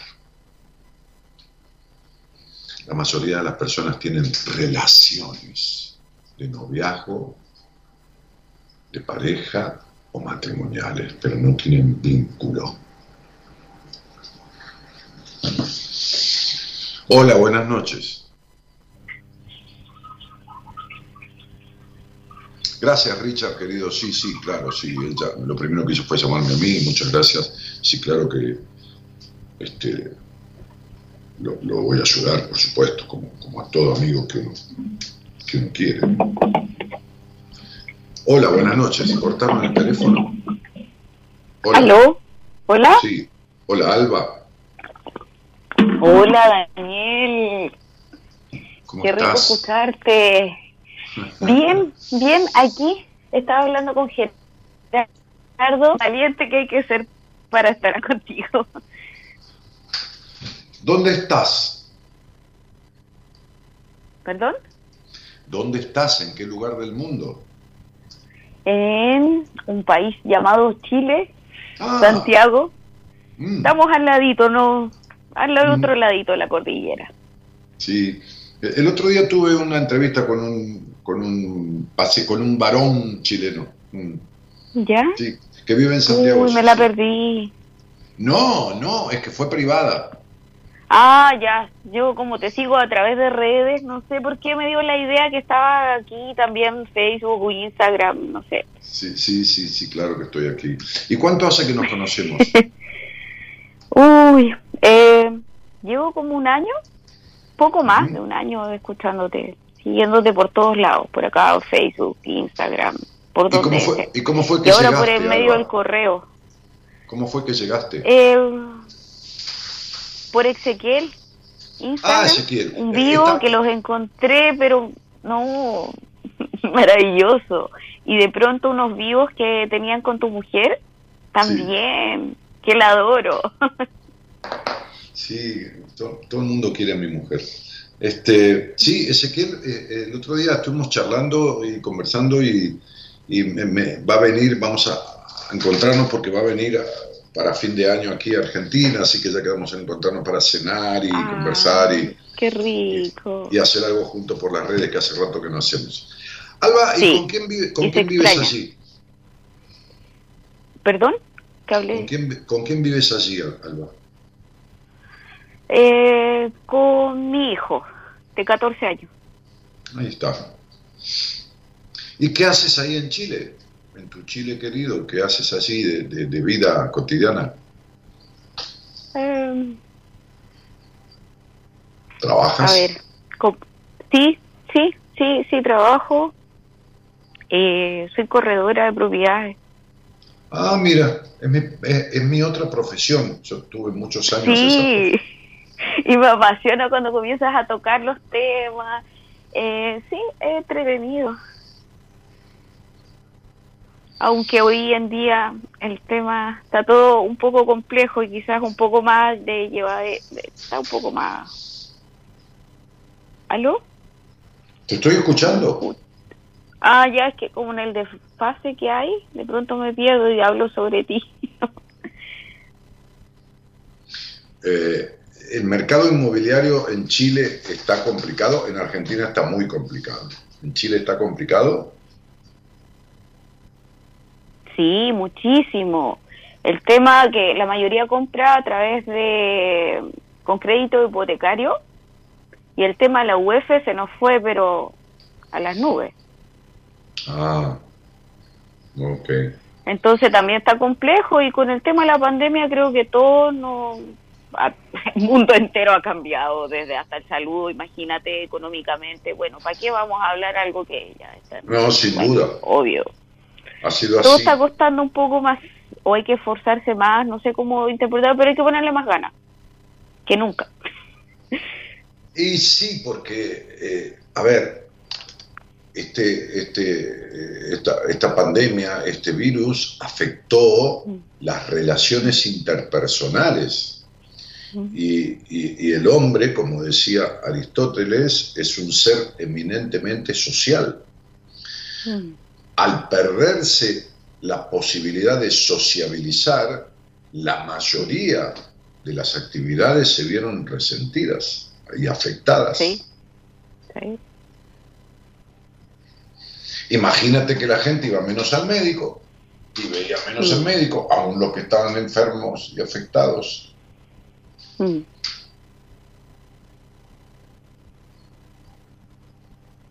¿Y, ¿Y, qué te trae a esta charla conmigo, Alba? ¿Alguna cosa en especial?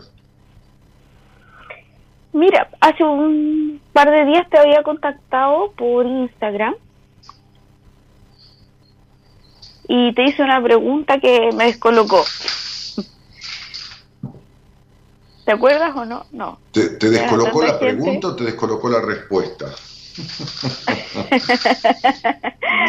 Eh, eh, sí, pero me la resolviste, me la resolviste, la, la duda que tenía.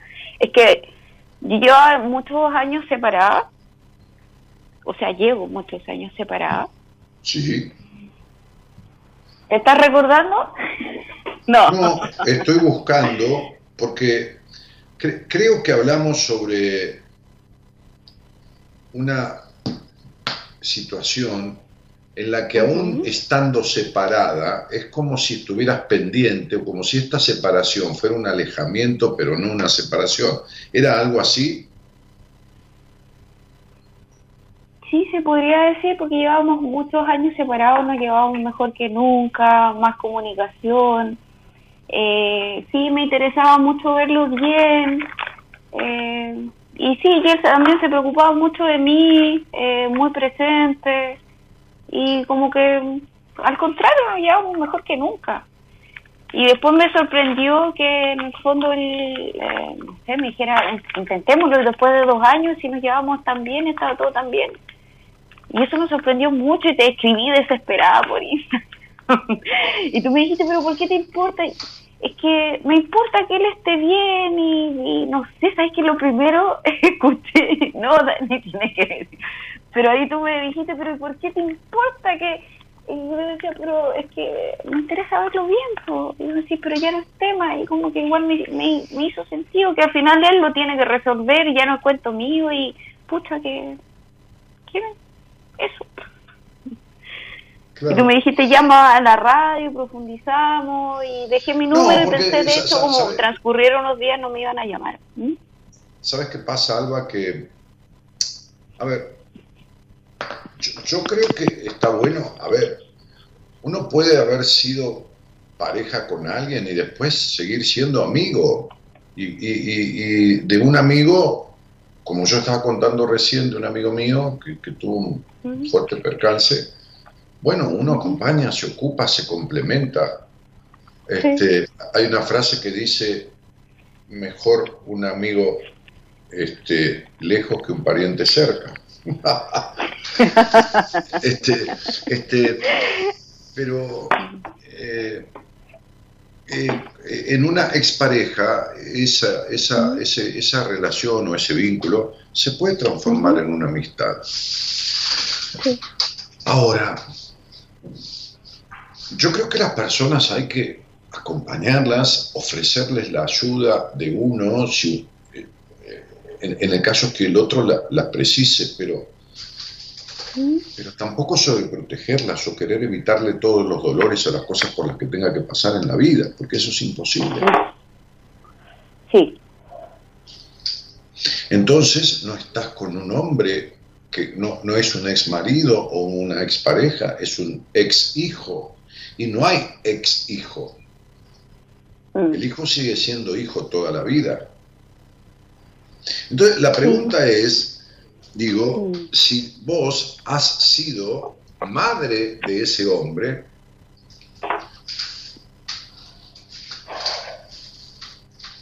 que la mujer, o la hembra, o la esposa, si ha sido más madre que otra cosa, o mm. si él ha sido más padre que hombre tuyo. Mm. Siento que no, siempre nos hemos apoyado mutuamente. En las buenas y en las malas siempre hemos estado independientes de que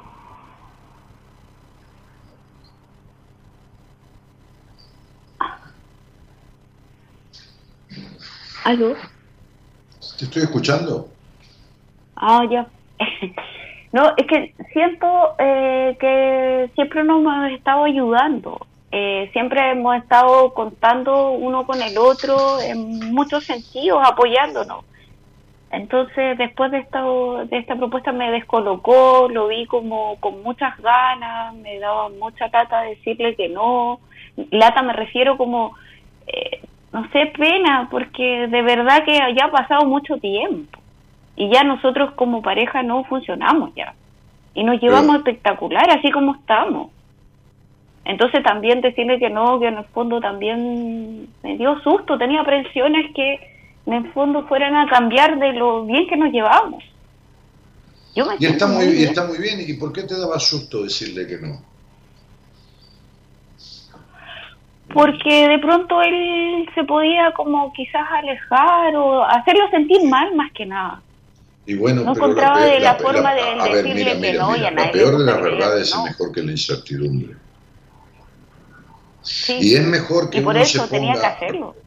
Es mejor que uno se ponga verde una vez que rojo todos los días.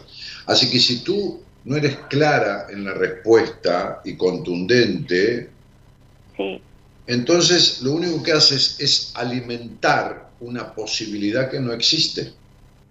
Sí, y lo voy a hacer sentir peor y eso es lo que no quiero, pero tenía pudor, pudor al decirle que no, no sé qué palabra utilizar. Eh, resquemor. Ya. Ya. Entonces sería Una vez me, pasó de que una mujer se sentó delante mío, yo no había salido con ella, no había tenido nunca nada que ver. Por cierto, era una mujer agradable, bonita, y me dijo, yo estoy enamorada de vos. Y yo le contesté, bueno, te agradezco la sinceridad y, te agradezco realmente este que sientas amor, que es un sentimiento tan, tan, tan sanador y tan puro, ¿no? Tan... Sí. Pero yo no, pero yo no siento lo mismo. Alguna vez yo también pasé por una situación de expresarle a alguien cierto deseo, ciertos sentimientos y, y siempre elegí que me dijeran rotundamente lo que sintieran antes que, que ¿se entiende? Blanco o negro en estas cosas. Y duele más esas, eh, que no sean honestos contigo, quizás la deslealtad, yo lo entiendo, pero ¿sabes no, qué no, más? mi, mi resque, me resquemor o no sé cómo expresarlo, mi aprensión.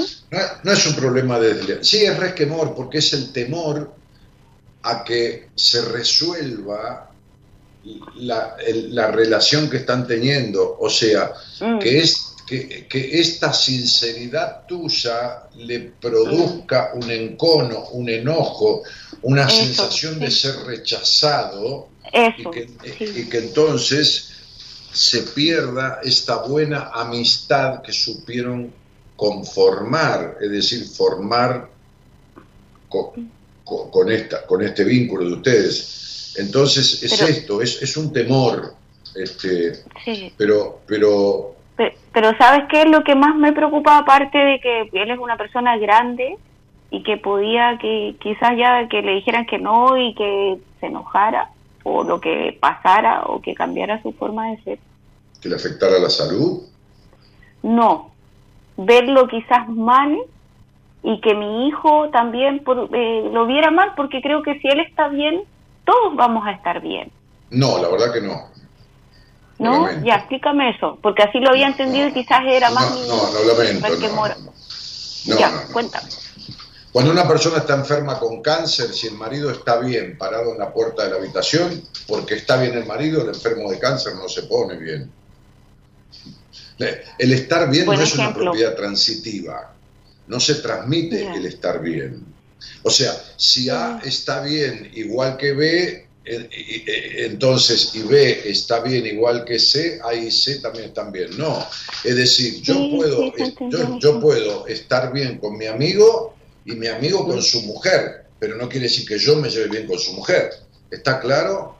Entonces, porque alguien esté bien, no todo el mundo que lo rodea va a estar bien. Esto es una, es, es una ilusión tuya. Sí, sí, sí, pero no sé, eh, lo tuve ese, ese pensamiento, no sé, sentí eso, que eh, su bienestar es como las emociones, eh, que se, verlo así como triste y mal. Pero deja que la gente esté triste o vos no estuviste nunca triste.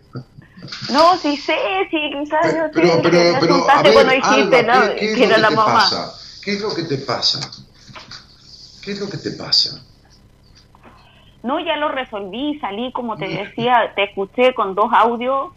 Claro, por eso yo te hablé. y no fue tan terrible. Alba, Alba, Alba, descríbeme, descríbeme en tres o cuatro palabras, en los primeros 12 años de tu vida, tu relación emocional con tu papá. Ay, no, no, ouch, ouch, ouch. Hasta ahí, yo creo que se entiende. Bueno, perfecto. Por eso es la necesidad de ver bien siempre un hombre que no estás en pareja ya y que es el padre de tu hijo y quieres verlo de una manera totalmente contraria a como viste a tu padre toda tu vida. ¿Entiendes? Sí, sí. Entonces, amor mío, chilenita de mi alma, bienvenida al mundo de los humanos a cada quien lo suyo, a cada quien lo suyo, a cada chancho le llega su San Martín, como decimos aquí en un dicho, este, y, y definitivamente, ojalá que este señor, grande o chico o mediano, no importa la edad, esté lo mejor posible, pero nunca va a estar bien siempre. Mm igual que tú, igual que tu hijo. No existe la felicidad ni existe el mundo perfecto. Mm. Entonces digo, claro que si todos estamos bien es mejor para todos, pero es imposible lograrlo de manera permanente. Sí. Sí, sí, con los dos audios que me mandaste, me, los escuché. Y todo esto viene de aquella cuestión conflictiva con tu padre que, ouch, mejor ni hablemos. Y viste en el número de los 12 años que fue unos episodios claves, así, pero sí. Claro, te pregunté por qué los 12 años son significativos ahí. Es en la mitad del ciclo de, lo que yo les llamo en mi, sistema numerológico el ciclo de letras. Tú tienes 24 letras en tu nombre. Por eso los 12, por eso los 18, por eso los 24, por eso los 30. Algunas cosas conscientemente recuerdas, pero otras han pasado en tu vida y han dejado en tu inconsciente algún tipo de afectación buena inclusive, este, que uno muchas veces no, no, no, recuerda, no registra. ¿no? Este, yo, yo, mira, mira, a mí me pasó que, que, yo tengo 19 letras en mi nombre, ¿no? Entonces, este, siempre decía, pero qué cosa, porque yo eh, puedo descifrar y, y, decirle a las personas en base a la cantidad de letras de su nombre, edades precisas en que le sucedió algo en su vida, ¿no? Este, y yo no puedo conmigo, no sé qué me pasó a los 19 años, qué cosa me pasó a los 19 años, qué cosa, pero si a mí no, no me pasó nada extraño en mis 19 años. Un día, hace muchos años de esto, ¿eh? Yo todavía me dedicaba a la empresa inmobiliaria.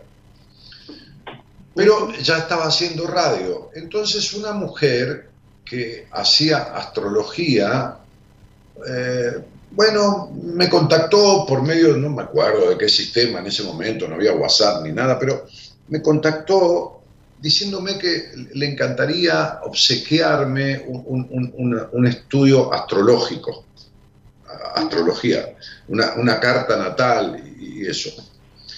Entonces, eh, yo la escuché muy coherente, no, no, no, me gusta andar haciendo esas cosas con cualquier persona, la escuché muy coherente, hablé con ella por teléfono, todo, y dije, ¿por qué no?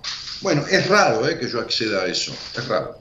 Más con alguien que no, que no conozco, que no me recomendaron, y tampoco vivo haciendo nada, ni tarot, ni astrología, ni todo el tiempo nada.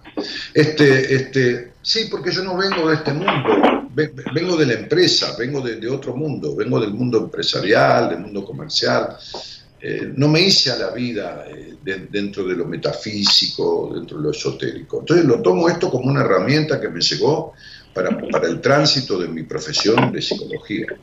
Pero bueno, te resumo. Entonces, eh, esta, mujer, yo le di mi fecha, mi hora de nacimiento, todo, y, y telefónicamente este, me dio la descripción de mi carta natal y me dijo, tengo que decirte, entre otras cosas, en un momento que a los 19 años fue un momento muy importante en tu vida. Y yo, le dije, pero qué cosa, le digo, si yo no me puedo explicar qué.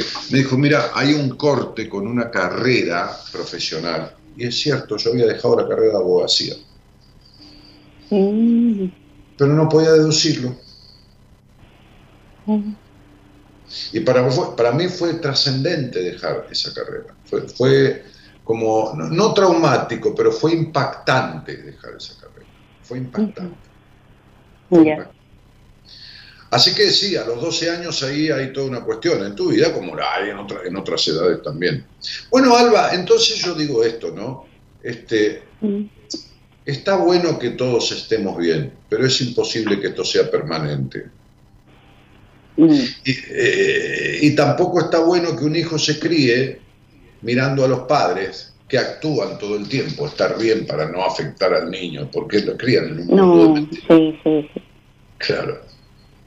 Mentirle la cara, no. No, claro, claro. No.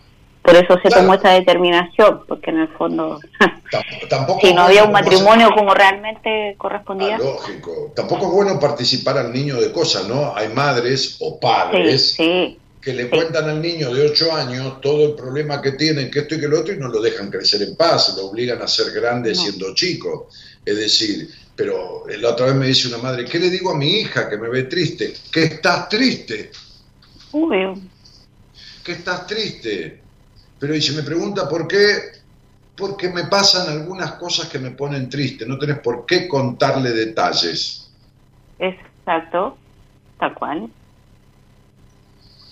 Eh, y, lo que ayuda muchísimo cuando uno te, le embarga una emoción o te secuestra una emoción que en el fondo estás con complicado con el papá, con algo, no tienes por qué hablarle mal del padre, no, no, corresponde. Son cosas de pareja, de padre, de, pareja, de tú hombre, de yo mujer y el niño es otra cosa. Y si no, si tienes mucha rabia, piensa que ahí hay parte tuya y del hombre que tú escogiste o de la mujer que tú escogiste y ya bancatela. Claro, porque... Eh, yo ese es el aprendizaje, eso me enseñaron mis padres. cómo no se debía, cómo no se debía hacer. Que un hombre, claro, eh, lo aprendiste por amar es que uno puede agarrar el mensaje y revestirlo. Me enseñaron cómo no se hacía. Claro, tú aprendiste con tus padres lo que no hay que hacer. Pero, pero bueno, mira, mira, mira, los padres son maestros, siempre son maestros de lo que hay que hacer o de lo que no hay que hacer, pero son, pero son maestros al fin. Además, una cosa, que un hombre no sea, qué sé yo, buen marido, no quiere decir que sea mal padre. Una cosa tiene Sí, sin duda. Bueno, Alba, me tengo que ir porque ya me pasé del horario del programa. Lamento, pero estaba linda la charla, pero me tengo que ir, mujer de Dios. Sí, sí, lo entiendo. Te mando un abrazo grandote desde aquí hasta tu Chile. Un cariño grande. y desde Chile para allá también. y saludos a tu señora. Lo recibo, gracias, se lo voy a dar. Gracias.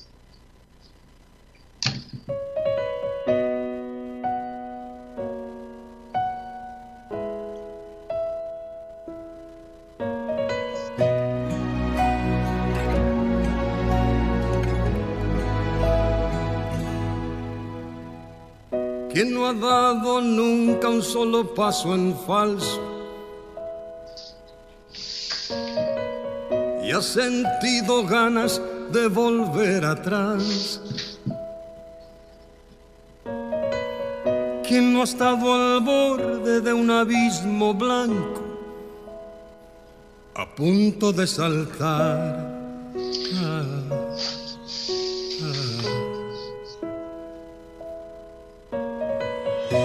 Va a declararse libre de pecado.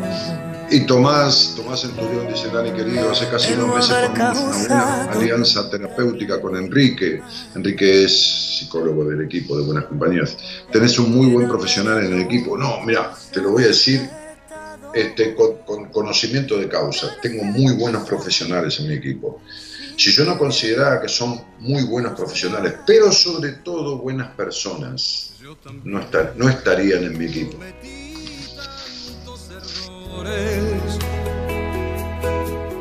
Tantas veces he tenido que sufrir. Y sigue diciendo Tomás, este, me está guiando Enrique a resolver muchas cosas de mi infancia, incluso me explicó la causa de mi broncoespasmo. Te mando un abrazo gigante. Sí, sí, sí, sabe mucho Enrique, sí, sí.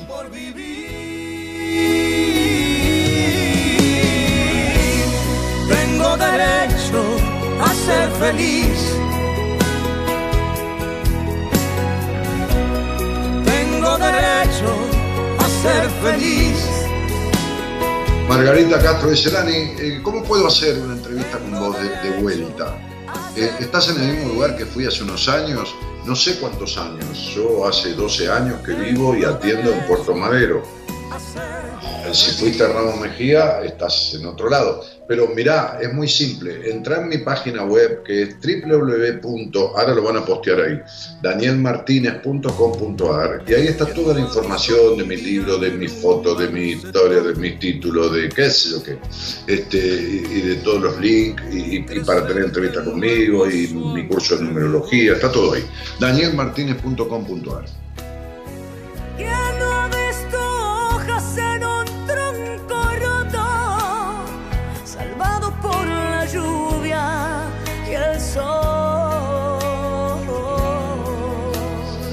Bueno, nos estamos yendo, ¿eh? Conservé mis ilusiones. En la operación técnica y la musicalización, el señor Gerardo Subirana. Esperando ver llegar tiempos mejores. He pagado un alto precio por vivir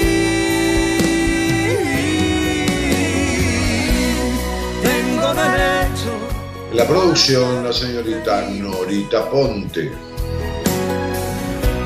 Tengo derecho a ser feliz. Tengo derecho a ser feliz. Derecho a ser feliz.